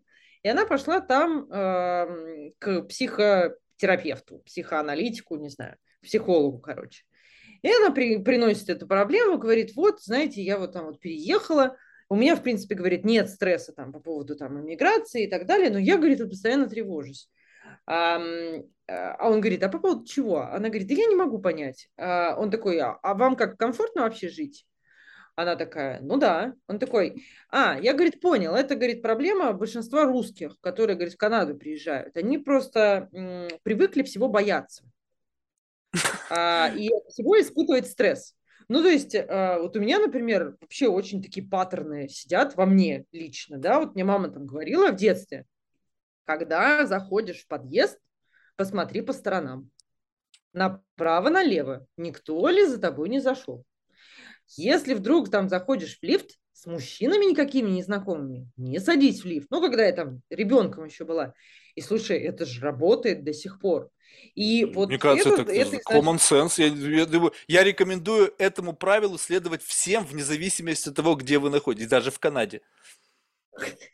Ну, это понятно, да. Но мне кажется, что порой у нас это доходит, знаешь, вот до какого-то прям совсем вот much. Подожди, это, это очень это... важно, куда она переехала. Если она переехала в Ванкувер, то там 100 в среднем 75 дней в году идет дождь все остальное время там очень пасмурно всегда. Там люди просто депрессию ловят, которые там не жили никогда, они просто моментально хоп, и просто серость, постоянно мрак. Если это Торонто, да и другое побережье, там может быть другая история. Но вот это мрак и серость, там это не реально знаю, проблема. Я не знаю, куда конкретно она переехала, но мне было, мне очень там повеселила эта история, когда ей чувак говорит, типа, расслабься. Вообще calm. Ну, как бы у нас немножко все иначе. Ну, тебя тут никто не будет кусать постоянно. То есть она там, э, вы идете в магазин, а что вы думаете? Что меня обсчитают? И он такой, не-не, не надо. Меня в Ну, Ленокс типа- Хилл обсчитывают каждый день на Манхэттене. Я даже там так наорал на бабу, что мне теперь жалко стало. Ну, сейчас уже я даже думаю, что я не прав был. Не это все вот как раз-таки мифы. Все то же самое. И риск есть, и могут в подъезде, знаешь, ну, правда, да, если ты живешь там, блин, где-нибудь супер там с дорманами, там, в дорогом здании, там вряд ли. Но в целом, блин, многие люди живут, совершенно там есть неблагополучные районы, где ты знаешь, еще почище, чем, блин, где-нибудь там, не знаю, в Москве, так что... Согласна, согласна. Я говорю, да. Э, Но я тебе как бы за что купила, за то и продаю. Да, но ты История понимаешь, вот ты посмотри, как опять взяли, вот я просто обожаю вот эти вот упрощения. Пришел человек с какими-то проблемами. Я говорю, слушай, так у тебя, как у всех русских, вот ты просто боишься всего, и сейчас тебе не нужно бояться, вот твоя проблема. А, а, класс! И уходит с этой мыслью. Вот вот согласись, ну ведь, может быть, проблема была вообще не в этом, но вот это упрощение, которое как бы не придраться. Может быть. Но все равно я считаю, что у нас вот этот порог какого-то, ну я не хочу называть это страха, но вот этой настороженности, давай вот, вот так вот, таким вот словом, мне кажется, у нас чуть-чуть повыше, чем, например, в какой-нибудь Северной Европе. Ты знаешь, вот если говорить о том, вот о, о чертах вот как бы э, каких-то вот таких вот особенностей национальных, то мне кажется более высокий резилиенс, вот эта сопротивляемость, терпимость. Вот это вот штука, Вот. которая, вот это вот это мощная вещь. Я это на себе испытывал. Когда я вижу, что, допустим, для меня какая-то проблема, для которой, ну, во-первых, понятно, нужно начать с того, что, как ты правильно говоришь, что все люди разные. У кого-то проблема это когда iPhone сел, да, а у кого-то проблема, что жрать нечего, да, и как бы проблемы для них могут весить одинаково, потому что для человека вот это самое херовое, что с ним в жизни произошло. И для того, и для другого, понятно, что ты делаешь зум-аут, ты смотришь, что за фигня, для телефон сел, и ты страдаешь, а тут человеку есть нечего. Но сложно сравнивать, потому что разные жизни, разные сценарии и так далее. Но вот в целом, как бы, когда мы рассматриваем какой-то некое просто вот событийный ряд и вот сопротивляемость какому-то внешнему фактору, раздражителю, просто невероятно. Вот я на себя смотрю, и вот как бы вот, почему я тебе говорю, что мне иногда нужно пострадать, потому что я чувствую, что я начинаю булки расслаблять. Что как бы, когда ты как бы жизнь свою плюс-минус обустроил, и когда ты живешь в рамках какой-то такого эмоционального гомеостаза, то есть я себя просто не вгоняю ни в какие минусы, да, ну, потому что я вижу, что там, если я туда пойду, как бы есть что-то, не, что я, возможно, не в состоянии контролировать. Меня может это разбалансировать, я просто туда не иду. Зачем? То есть ты можешь выбирать теперь, как бы, как идти. Если мне любопытно туда пойти ради того, чтобы себя пощекотать нервы, то я готов. То есть я условно в каком-то экзоскелете, в, там, в, в костюме, вот как эти там нейроби, эти биологи, там, э, вирусологи работают у себя в лаборатории, меня не инфицировать. То есть я туда пришел, враждебная среда, но я как бы в домике, да, и я, я там как бы поэкспериментировать, чем-то ушел. Но в целом, by default, знаешь, я вообще способен выживать как таракан. Как бы это звучит как, ну, раньше точно мог. Сейчас, может быть, я привык к комфорту, знаешь, жирком оброс. Но в целом, если вспомнить, пф, я живуч в этом отношении. Конечно. Слушай, да я говорю, это, это просто русский человек. Мы любим страдать и терпеть. Да. Мы же абсолютно из-за этого я считаю, что русский человек абсолютно неубиваемое существо. Там, если посмотреть на нашу историю, ну, как бы, не будем говорить об общих местах, да, но я же считаю, ну, вот, типа, открой учебник, я не знаю, за какой класс, да, посмотри на события и просто пойми, что мы неубиваемые. Абсолютно. Ну, то есть, э, причем в таком, знаешь, грустном смысле слова. Я не в позитивном смысле слова. Мне не очень нравится этому отдавать какую-то долю оптимизма. Я скорее так сопереживаю этому всему. Вот. Но то, что мы неубиваемые, это да, к сожалению. Да, но вот ты знаешь, что, что меня в какой-то мере расстраивает? Что вот наш брат, вот такой неубиваемый, он вымирает. Как бы, знаешь, как бы есть какая-то поговорка, что сильные времена там, э, э, тяжелые времена там рождают там, сильных людей, там, Да. э, легкие времена рождают слабых людей. Вот был период относительно легких, ну, как бы сейчас кто-то скажет, блин, какого Марка хрена ты говоришь, там, зажрался у тебя в Америке, у меня никогда не было легко. Условно легко. Ну, то есть условно легко поколение вот там, не знаю, там, не знаю, лет там до 20, они вообще как бы не знали бед-то условно. То есть, когда были какие-то финансовые кризисы, они были еще совсем маленькими, чтобы там это понять, Да. да, родители там что-то мучились, да, но в целом, наверное, у них в холодильнике не всегда было что пожрать. И вот в силу этого я просто вот буквально вот до тебя, у меня сегодня был еще подкаст, сегодня многостаночник, у меня два в день. Вот им Игорь, без мата не обойтись, поэтому как бы нужно простить. И говорит, Марк, мне кажется, вот ты, говорит, выебываешься тем, что ты говоришь, что у тебя как бы вот, ну вот, тебя сложно ранить, сложно травмировать и так далее. Я говорю, представляешь, до какого мы дожили состояния, что теперь этим можно выебываться. Раньше это был must-have. Я еще уверен, что я вообще просто сыкло, вонючая, жалкая жаба по сравнению с теми людьми, которые вот прошли войну, там еще что У них внутри такой кремень был. Какой там mindfulness? Чего? Как людям жрать нечего было. Говорят, жуткие события, детей собственных жрали. Вы вот через это пройдите, вы потом кем выйдете? Сейчас, конечно, кто-то скажет, блин, я не хочу снова возвращаться. Я и не прошу возвращаться к этому. Вопрос в том, что то, чем даже я теперь могу похвастаться, как некая норма в моем детстве, в моем, моей юности, когда, в принципе, все такие были, разговор о ментальном каком-то здоровье, он не стоял, потому что все были, как бы, может быть, с точки зрения новой вот этой науки, да, нейро, мы были все пшизики, больные, там, э, э, как там, как это сказать, как это правильно, а, выгоревшие там, ну, в общем, какие-то там неосознанные, ну окей, я не изменился, по сути. Я вот такой, какой я был тогда. Вот я просто вырос, может быть, там каких-то умных слов набросался, но в целом ядро-то осталось тем же. И теперь, как будто бы этим можно выебываться.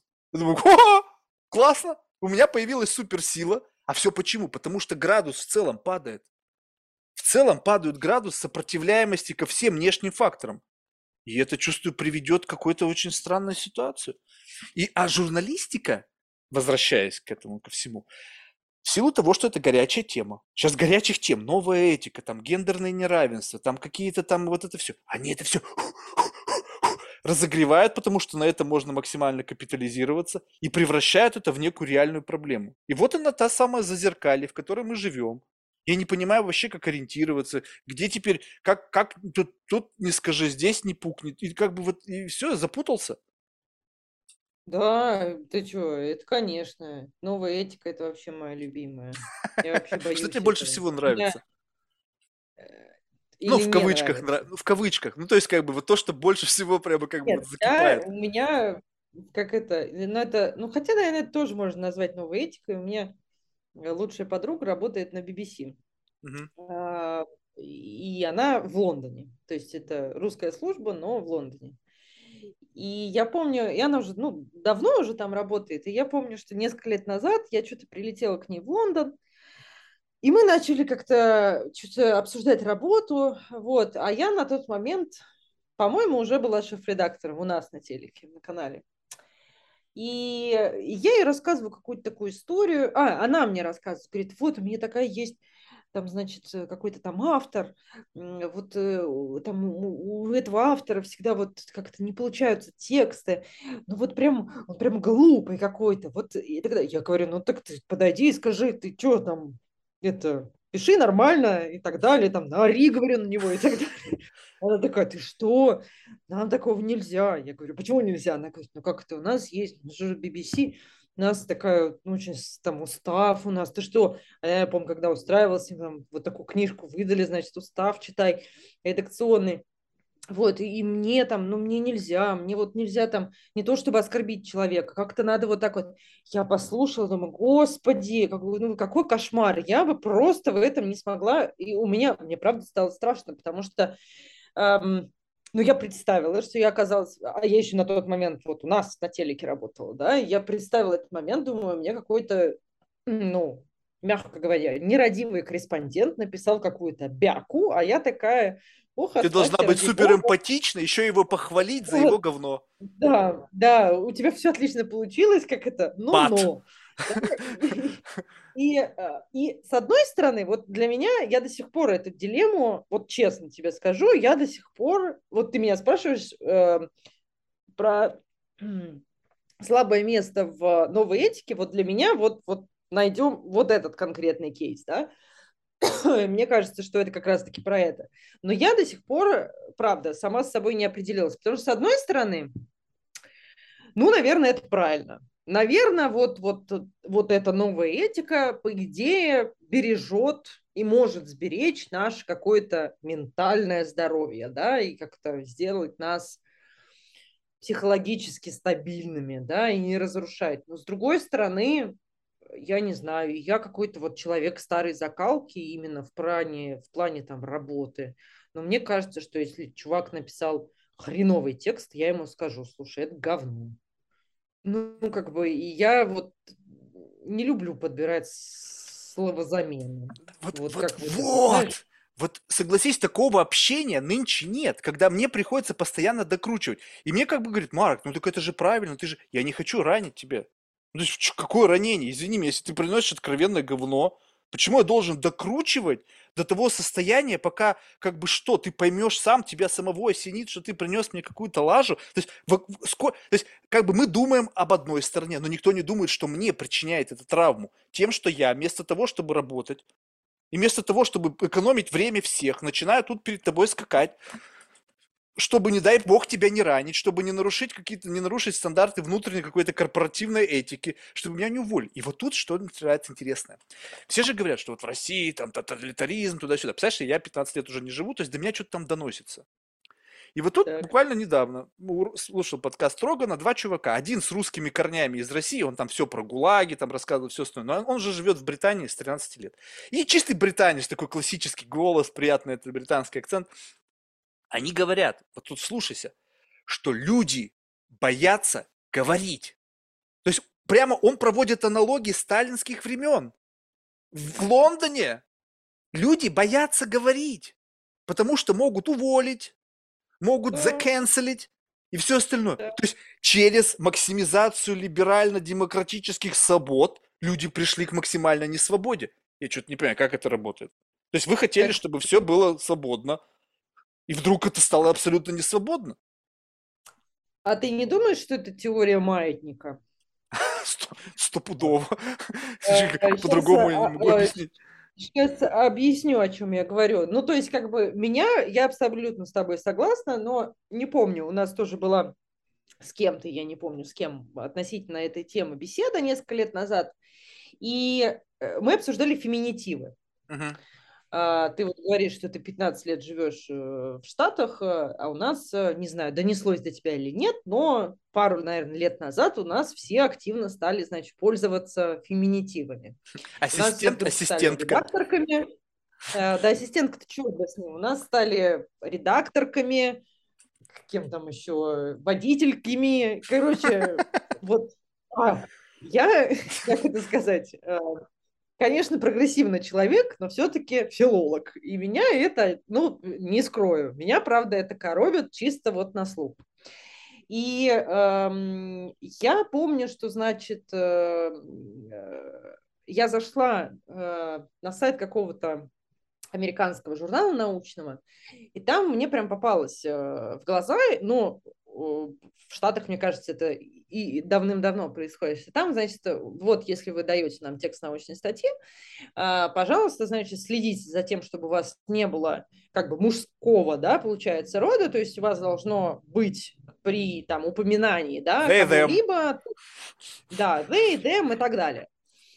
Ну, окей, как бы хорошо, uh, но вот эти феминитивы. И потом, вот я не помню, с кем-то мы разговаривали с друзьями, мне uh, теория маятника, чтобы что-то, вот, знаешь, сдвинуть с мертвой точки, надо это сначала мотнуть вообще. Вот. Довести до абсурда. И, да, и только потом это вот может занять какую-то середину. Поэтому мне кажется, что это, конечно, плохо и отвратительно, э, что ты сейчас рассказал, да, про историю про Лондон, но мне кажется, что это не вечно.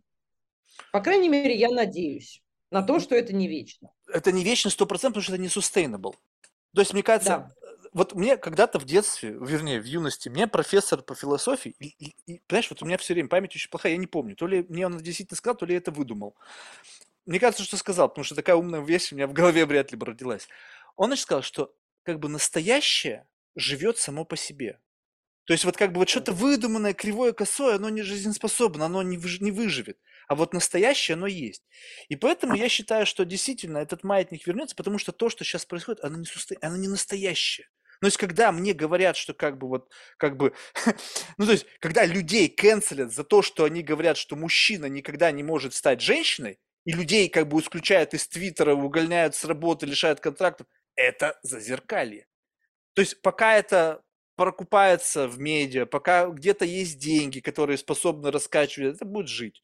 Но когда просто это начнет влиять на эффективность работы компаний, э, внутренних там, ну, государственных органов, каких-то административных структур, школ и так далее, когда просто люди прутся в тупик и понимают, что, ну, как бы, чуваки, ну ладно, пожили мы, не знаю, там, в Хэллоуине, да, там, последние 10 лет, давайте вернемся в реальность, как бы, прос, проснитесь, и как бы люди очнутся и говорят, какого хрена, да как это вообще мы вот здесь оказались?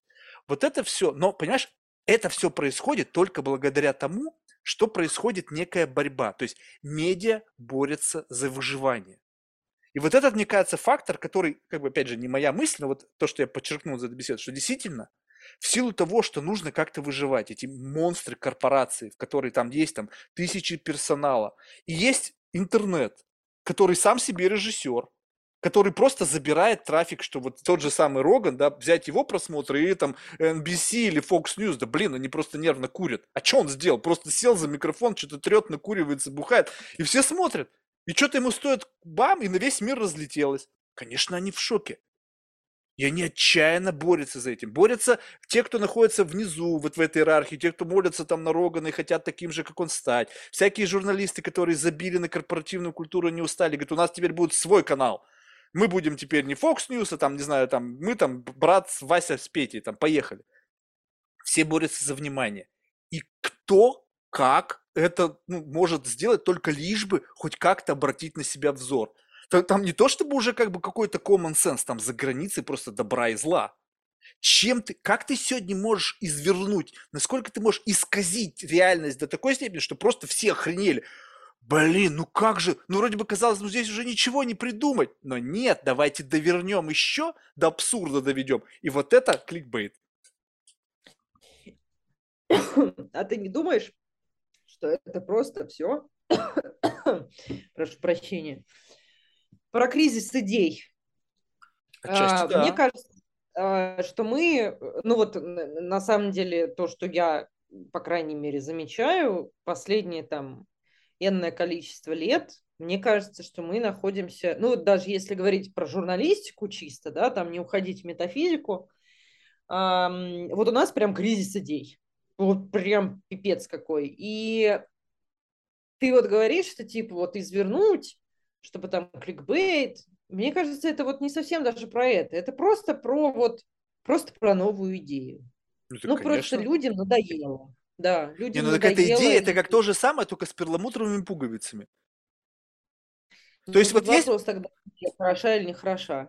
Ну, да, просто вот это изначально берут тему гендерное неравенство, и вокруг этого начинают вот в промежутке между М и Ж вставили там 150 гендеров. То есть, когда кто-то вставил первый, там, средний, там, но не бинарный, там, еще какой-то, блин, они получили свои очки. Другие, слушай, ни хрена себе этот чувак заработал очки за счет того, что придумал новый гендер. Я тоже придумаю. И тоже получил очки. Третий, десятый, 140 уже, наверное, очки не получил. Просто добавил списку. Тему вроде как бы закрыли. Больше уже 300 уже нету. То есть установились там на 100 с чем-то, да? Ну ты представляешь, до сколько довелось, до какого абсурда доходит. Я не знаю, вот просто жизнь реально. Я прихожу на свидание с девушкой. Она мне говорит, я эльф. Эльф? Эльф. Все это серьезно. Ну, то есть, и как бы, и, и, знаешь, я человек, который умеет сдерживать первичную эмоцию. Ну, то есть, как бы, я не, как бы, э, потому что если бы я заржал, скорее всего, бы она бы обиделась, защитилась. Я как бы, ну, окей, как бы про себя думаю, ну, было бы хорошо, если бы ты мне заранее написала, что я встречаюсь с эльфом. Я бы как бы в этот mindset был бы уже готов. Ну, то есть, как бы я бы сказал, ой, блин, никогда у меня не было эльфа, да, наверное, прикольно. Ну, я бы как-то... Я как бы понимаю, я на нее смотрю, и мне кажется, ты же как бы, ты меня как бы троллишь, ну, как бы объективно, ты меня троллишь сейчас, просто тебе, может быть, доставляет удовольствие троллить парней, и как бы, ну вот я сегодня эльф, да, ну какая разница? То есть мне это по, по барабану, хоть бебешкой ты назовись, да? Либо же ты действительно в твоей башке, ты нашла вот свою какую-то вот такую вот нишу, почему-то ты себя в ней почувствовала, и это твое органическое пребывание. Я не знаю, я так и не ответил на этот вопрос, потому что как бы хрен его знает. Начинаешь пушить, вроде как бы там начинаются обидки. И, в общем, как-то вот так все. А ты теперь представь себе, когда это еще и поддерживается. То есть теперь, если раньше ты был 100% вир, да, то есть бы тебе сказать, ты что гонишь? То сейчас это как бы, ну, прикольно. О, ты отличаешься, на тебе лайк. И как бы это провоцирует людей на какую-то, это наш термин, эм, все одинаково разные. Да? То есть как бы как будто бы мы все как бы вот одинаковые, но все как будто бы разные. На самом деле как бы вот это вот спрос на какую-то вот немножечко вот связанный опять с кризисом идей, да, что вроде бы как бы просто быть хорошим, нормальным человеком, ну как бы уже не актуально. Ну, что ты... Не модно. Не модно, вообще не интересно. Тебе нужно быть кем-то, как бы тут сфигурирует fame. И вот почему, допустим, сейчас вот это вот с появлением медиа э, социальных и, и, и в виде некого лифта, который позволяет пойти альтернативным путем и потом fame э, как бы конвертировать в деньги, все, все стали э, фокусироваться на fame. То есть вот неважно, кто ты есть, ты можешь, блин, хоть там пятое поколение Рокфеллеров быть, но если у тебя нету фейма, то ты вообще как бы никто. Кто тебя знает? Ну и что, что у тебя там, у, у твоей семьи там, блин, там полтриллиона долларов. Я тебя не знаю, вообще первый раз вижу. А вот Кардашьян я издалека вижу, вот по ее жопе трясущейся. И она, и ты, я тебя не знаю, ты там, ты, ты можешь купить там 50 Кардашьянов, но у тебя нету этого фейма, а у нее есть, я ее знаю, я ее узнаю. Я и все теперь вот туда впрыгнули. То есть как будто бы очень, не как бы не быть, а слыть, да, вот. В таком случае приведу тебе свое обоснование этой теории. Давай. А, у нас же есть супер умный чувак, на который все как это, теоретики журналистики любят ссылаться. Маршал Маклюин, который в значит, второй половине, не помню в каком году, 20 века придумал термин, ну, выдвинул, в общем, термин «глобальная деревня». Он тогда, значит, весь наш, э, как вот если посмотреть там от царя Гороха, да, вот он говорил, что у нас сначала была, была там до какая-то письменная эпоха, да, когда мы никто не разговаривал, потом у нас началась эра Гутенберга, когда изобрелась, изобрели письменность, собственно, и начали все. А потом вот у нас э, в итоге сейчас мы живем в технологическом обществе. И вот как это технологическое общество назвать, это глобальная деревня. Почему? Потому что если раньше, опять же, вопрос скорости, да, э, там, не знаю, пошлешь, э, как это, как мне очень нравится, о смерти Екатерины II жители Сибири узнали через полгода. Вот. А, а сейчас как бы что, у тебя там Facebook ты открыл, да, и спокойно там пообщался со своим другом вообще, живущим, я не знаю, за полярным кругом. И он говорит, что вот весь наш вот этот мир огромный, да, который когда-то был огромный, он превратился в глобальную деревню. А, и тебе не кажется, что просто в этой глобальной деревне, ну как это, обычную русскую деревню представь, там э, всегда там не знаю, был какой-нибудь первый, первый парень, парень на деревне. Да. Вот, да, он там, я не знаю, носил какой-нибудь там красный кушак, и там была первая девушка какая-нибудь, и все вот пытались в этой деревне как-то выделиться, да, вот стать. И просто мне кажется, что мы живем в этой глобальной деревне, в которой каждый хочет просто выделиться. И все. Ну, это как бы вот так вот мои на вскидку размышления о том, о чем ты говоришь. Нет, это так оно и есть. Просто вот смотри, допустим, вот вот честно скажу, сейчас, может быть, это позвучит странно, но ты попытайся поверить. Вот вот на это выделение мне абсолютно наплевать. Ну, то есть мне вот вообще как бы пофиг. Подкаст, э, как бы кто-то скажет, кто не, не смотрит, как бы не зрит в корень, что если ты не хотел выделяться, какого хера ты запишешь подкаст? Но подкаст мне нужен, чтобы общаться с людьми. То есть это как просто некая форма, как некий леверидж. Ну, представляешь, бы я бы тебе написал, как бы, слушай, давай два часа потрещим. Ты бы сказал, вообще, какого хрена? А подкаст это как бы некий классный предлог, да? Типа, вот, ну что, есть какая-то там история и так далее. Вот, я думаю, ну окей, если... Э, и тут мы, это к разговору о психотипах, там есть условно какие-то четыре психотипа. Опять там их разные варианты категории. И, значит, одни люди э, зависимы от фейма, ну, от тщеславия, одни от власти, Э, кто-то от денег, кто-то от удовольствия. Я человек, который стопудово от удовольствия. Ну, то есть, как бы, вся жизнь, она как бы вот максимизируется в пользу удовольствия. Я когда спрашиваю человека, который как бы максимизирует свою жизнь в пользу фейма, я да. спрашиваю, что? Я говорю, слушай, ну а вот, ну окей, ну ты получил вот эти вот, не знаю, там, внимание, лайки, там, что это, что? Это для тебя что? Ну, как бы, и как бы, и, и вменяемого ответа, я вот прямо, вот, ну, видимо, в силу того, что люди, они как бы не глубоко так не рефлексируют, то есть они как бы получили что-то, как вот drug, да, вот ты как вкололся, Герыч, ты же не думаешь, какая там химия, процесс, ты просто а, кайфанул и все, тебе не важно, что там произошло с твоими, там, как там это сработало. Также большинство людей, они не задумываются. И как бы начинаешь мучить, типа, то, зачем, да почему в попытке просто вот в, в этом таком каком-то research е найти истину, обрести ее каким-то образом я понимаю, что на самом деле в конечном итоге эти все люди тоже склоняются к удовольствию. Ну, то есть, что как будто бы вот этот вот э, эффект, когда кто-то на тебя смотрит, и они как бы условно радуются, ну, то есть, как бы не так, аплодируют условно молчаливо или там в виде лайков тому, что ты делаешь, тебе приносит это удовольствие. Потому что как бы иначе как вот тщеславие работает. То есть тщеславие – это как бы способ получения удовольствия.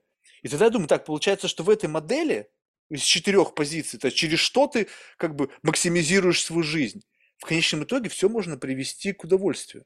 Деньги, Конечно. власть. Да. Получается, что все ради удовольствия. Только получается тогда разные пути для получения этого удовольствия. И, да, но, и важно но, найти свой. Да, но почему-то, когда ты начинаешь людям говорить, они как будто бы начинают стрематься.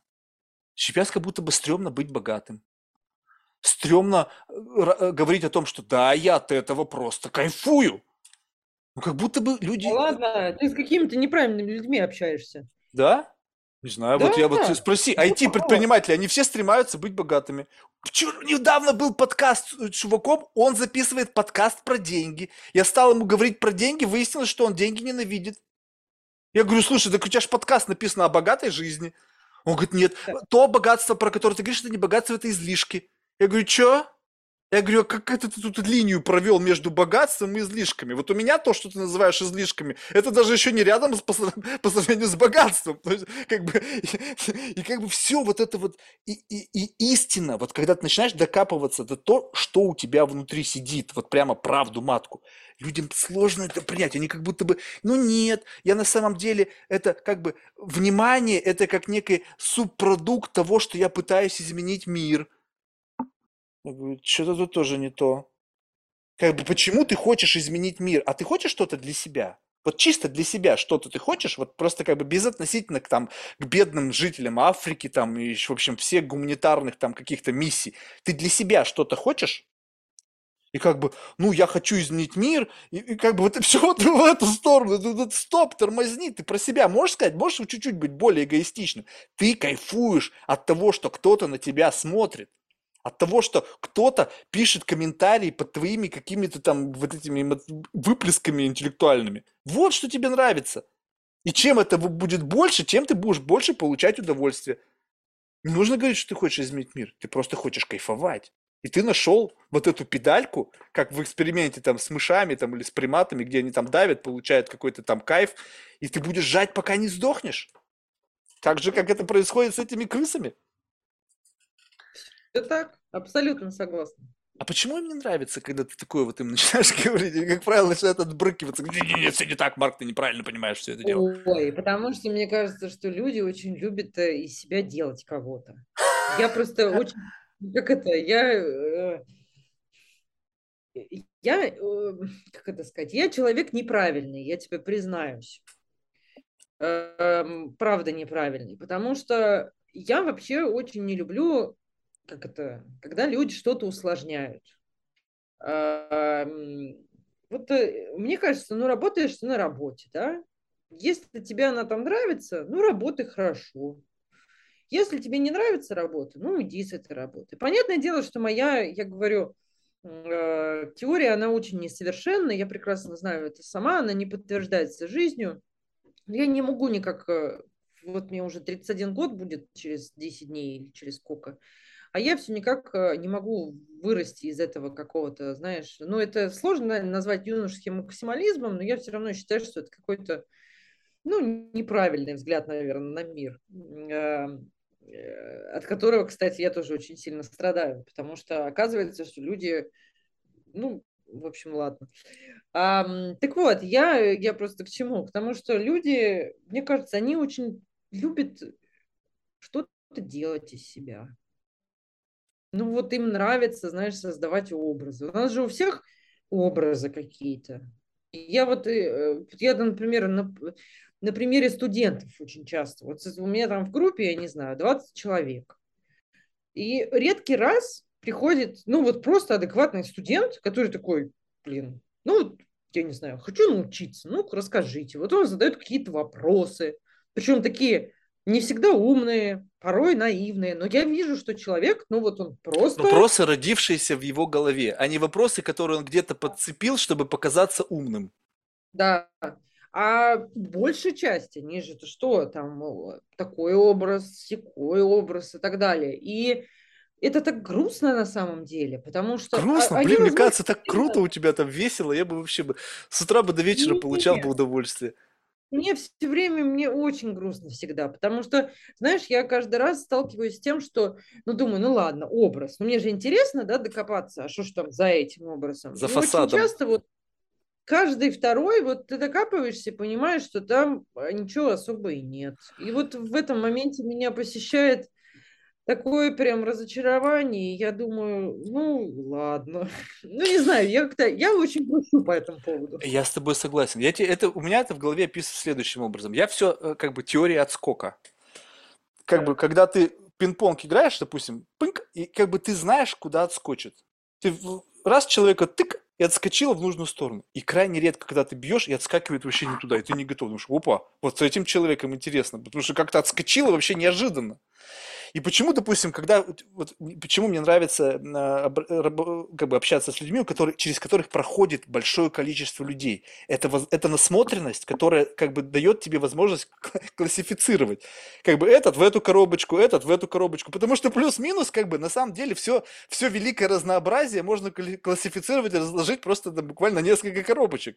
То есть всех 8 миллиардов там людей упаковать как бы в дружные там несколько коробок, ну, я не знаю, сколько их будет там в зависимости от критериев критериев. Но их не будет много, их можно будет сосчитать. То есть, и как бы, и ты, и плюс ведь еще есть специфика, ведь люди, приходящие на журфак, это уже какая-то отдельная коробочка, да? То есть, и в рамках этой коробочки тут начинаешь... И вот, и, и, и получается, что в этом-то и есть какая-то магия, что ты постоянно как будто бы ищешь за этим фасадом какой-то какой сюрприз. То есть, как бы ты хочешь верить, ты как бы инвестируешь в то, что вдруг там что-то есть. Вдруг там что-то, что тебя удивит. И вот тут вопрос. Вот смотри, есть два варианта. Либо я не вижу, потому что я недостаточно инвестирую. Ну, скажем так, я заглянул туда, и мне показалось, что вот это, это вот это. И я как бы самоуверенно, опять же, с позиции самоуверенности, такой невежественной самоуверенности, не, это этот. Я его закинул в коробку, я не пошел глубже я не дал ему шанса, не сделал там 20 почемучек, и как бы в какой-то момент времени вдруг бы в поисках там в, в, этой, в, в каменоломне я бы там нашел самородок и такой, вот оно, вот что я искал в тебе. И у меня, опять же, в рамках этого ментального аудита я вывел для себя простую схему. Что если инвестирование в человека с точки зрения вот этого внутреннего компания приносит меньше, чем как бы возврат на эти инвестиции, то есть то, что ты отрыл, ну, как бы, фу, ну, слава богу, там хоть что-то есть. Но ты потратил такое невероятное количество энергии, что в конечном итоге твои затраты не стоили того, что ты нашел. Бывает так человека пошкребешь, и там самородки повалились, думаешь, твою же мать, нифига себе, сколько там всего. Но такие встречаются крайне редко. И, как правило, это люди, ну, не знаю, там, ну, в годах, да, то есть уже там это прожитые жизни, много потрачено времени на... Уже нету понтов вот этих юношеских, потому что это уже смешно, то есть тебе за 80, ты какого хрена. То есть, и вот я получаю истинное удовольствие общаясь с этими людьми, потому что в этот момент как бы ты как будто бы прикасаешься к этому багажу. Но не нужно тут испытывать иллюзий. Возраст не тождественный мудрости. Бывают старые мудаки, старые идиоты и старые, ну, то есть как бы возраст здесь не тождественно этому всему. И также бывают и какие-то молодые мудрецы. Вот как-то ты бывает разговариваешь с человеком, и ты просто понимаешь, что ты просто конченый примат. Ну как-то так вот у него мысли сложные, и ты чувствуешь, что это не заготовка. Ты чувствуешь, что это не просто он, человек отыгрывает какую-то роль, а если он ее отыгрывает, на тебе Оскар за то, что ты так классно ее играешь. Я сейчас здесь, у меня нету претензий к, к играм. Я сам играю, блин, это постоянно какие-то аватарки придумываю, просто чтобы там человека развести там на какой-нибудь разговор. Но я это и не отрицаю. То есть я, вот тот, который ты видишь, это не я, который я в действительности есть. У меня нет проблем в этом признаться, просто иногда бывает для, там, for the sake of discussion, да, то есть нужно что-то выдумать, нужно как-то себя там растормошить просто для того, чтобы как-то зародиться, вот это вот какой-то там интересный вектор беседы, чтобы она преломилась. И поэтому вот когда у тебя есть возможность наблюдать такое большое количество людей, это как будто бы тебе дает вот эту вот самую мышцу тренирует. Вот это вот как бы через который ты начинаешь понимать who is who. Да, понимаю, и... о чем говоришь. И Это нас... как меня... Ну, ну, давай, говори. Мне просто любопытно, как, насколько точно у тебя эта штука теперь работает? Вот насколько вероятность ошибки, когда ты как бы сделала предубеждение в своей голове, ну, оценив вот эту вот штуку, приложила, сделала слепок, и как бы и раз, и ты думаешь, не, я в этот раз ошиблась. Я не хочу показаться... Короче, буду, как это, на кошках тебе mm-hmm. рассказывать. Вот говоря о студентах, их через меня прошло действительно много. Семь лет. Вот за семь лет много людей прошло. Эм, гения я увижу сразу. Честно. Э, у меня было два гения. Вот. Через вот как бы студента которые вот прям, ну, как гении, это я просто в кавычках говорю, но люди вот, вот я просто сижу, человек меня младше там на сколько, на 10 лет, и я просто офигеваю. Ну, то есть я понимаю, что там человеку там 15 лет, а он вот, вот он так смотрит на этот мир, что я даже ему ответить ничего не могу, потому что я просто улыбаюсь и радуюсь от того, что такое существует э, в этом мире. Вот. И и, наверное, вот говоря там о студентах, да, гения я увижу сразу. Поэтому, мне кажется, я натренировала эту мышцу. Но, а, но опять же, тут я как бы осуди кто, что называется. Я ни в коем мере себя не хочу обзывать, знаешь, каким-то там ценителем человеческих душ, э, очевидно, что как бы все это субъективно. Не, и... В рамках своей модели, мы сейчас говорим каждый про свои модели, то есть насколько твоя нейронка обучилась распознавать, вот как бы, вот, ну, классифицировать. Сейчас понятно, Мне что кажется, мы не можем быть судьями там всего мира, блин. Каждый на своем мне уровне. Кажется, мне кажется, обучилась, да. И это грустно, опять же. Потому что, когда у тебя это все обучается, то ты как-то уже знаешь... Э, я помню, когда там начинала преподавать, я приходила, у меня, ух ты, новые люди какие-то, я там с ними, ой, про этого, про этого. А сейчас ты приходишь, как бы видишь, Петя, Маша, ну, и все ясно, Вася, Петя, это понятно, ну, как, как-то проходит уже эта история. Хотя иногда бывает что-нибудь интересное. Я, например, поэтому, знаешь, э, кайф моего преподавания, а, он один, вот, наверное, самый, который я испытываю, когда э, это, эм, вот знаешь, есть люди, которые концентрируются на продукте, а, Наверное, это тоже отчасти что-то с продуктом связано, но мне дико нравится смотреть на изменения. Потому что когда к тебе приходит студент вот такой, ты с ним что-то делаешь, Или вы Эволюция. вместе что-то делаете, да. И потом тебе человек такой, и ты смотришь, и это, блин, вообще другая какая-то Вот, история. видишь, тебе тоже нравится контраст. поразительно, это поразительно. Да, а, слушай, это не контраст, нет. Понимаешь, контраст это все-таки что-то вот черное и белое. Я не про это говорю, я просто говорю про, про какое-то развитие. Это может быть черное, которое стало и сине-черным. Да, но нет? вот, вот, вот я, я тебе об этом, э, как, бы, почему я тебе говорю, вот допустим, вот опять же, примере на чувака, который профессиональные подкасты записывает. Я у меня очень больная, ну, вре- времени нету и желания, если честно, нету там слушать что-то, потому что я не хочу просто слышать то же самое 20 раз. Я слушаю первый и последний. И Так, как бы, когда ты слушаешь первый и последний вообще не отличается с точки зрения как бы мастерства. То есть как это бы, ли- ну, то есть как бы получается, а что было-то? То есть вы либо уже пришли суперпрофессионалами, ну, Да. условно суперпрофессионалами, я сейчас, понятно, говорю, как бы в неком, опять же, в эшелоне, да, там нет предела совершенству. Но просто когда ты не чувствуешь этой эволюции, как бы получается, и я понял почему, потому что изначально, если ты скрипт делаешь, то это, как бы мне кажется, эволюцию можно прочувствовать, когда это импровизация. Потому что, ну, как бы представь себе, что если бы вот каждое твое слово было взвешено и обдумано, и, и это всегда так. И в момент импровизации человек максимально близок к самому себе. То есть вот и вот способность вот эту мысль конвертировать в слова в моменте, и вот и эволюция того, как ты вначале эту конвертацию делал, и как ты это делаешь сейчас, вот на это видишь этот гэп, вот это развитие. Если ты как бы тогда на лету ничего не делал, и сейчас на лету ничего не делал, то понятно, что как бы тут, наверное, должно быть тоже какое-то изменение, просто может быть, лучше стал писать или там еще что-то. Но в целом самое важное, на мой взгляд, это вот в момент импровизации, в момент того, когда рождается мысль. В момент зарождения мысли я вижу человека, как будто бы, я, может быть, сам себе нафантазировал, но именно в этот момент я понимаю, who is who. Когда это по заготовкам я прошелся, я вообще не понял, кто это был. Ну, то есть ты мог кто угодно быть со мной, да? Ну, согласитесь, непонятно. Потому что не было ощущения живости, настоящести. То есть были, были скрипты там, которых очень много.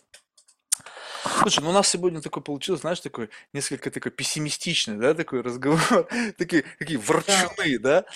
Ну, подожди, ну вот одно дело ворчать, а другое дело ведь, ну вот, если ты и я находим в этом смысл, ведь как минимум в двух головах это уже живет. То есть это жизнеспособно, эта мысль каким-то образом родилась в твоей моей голове. Ну ладно, в моей, там, примат условно. Ну ты-то ведь человек, который посвятил свою жизнь науке.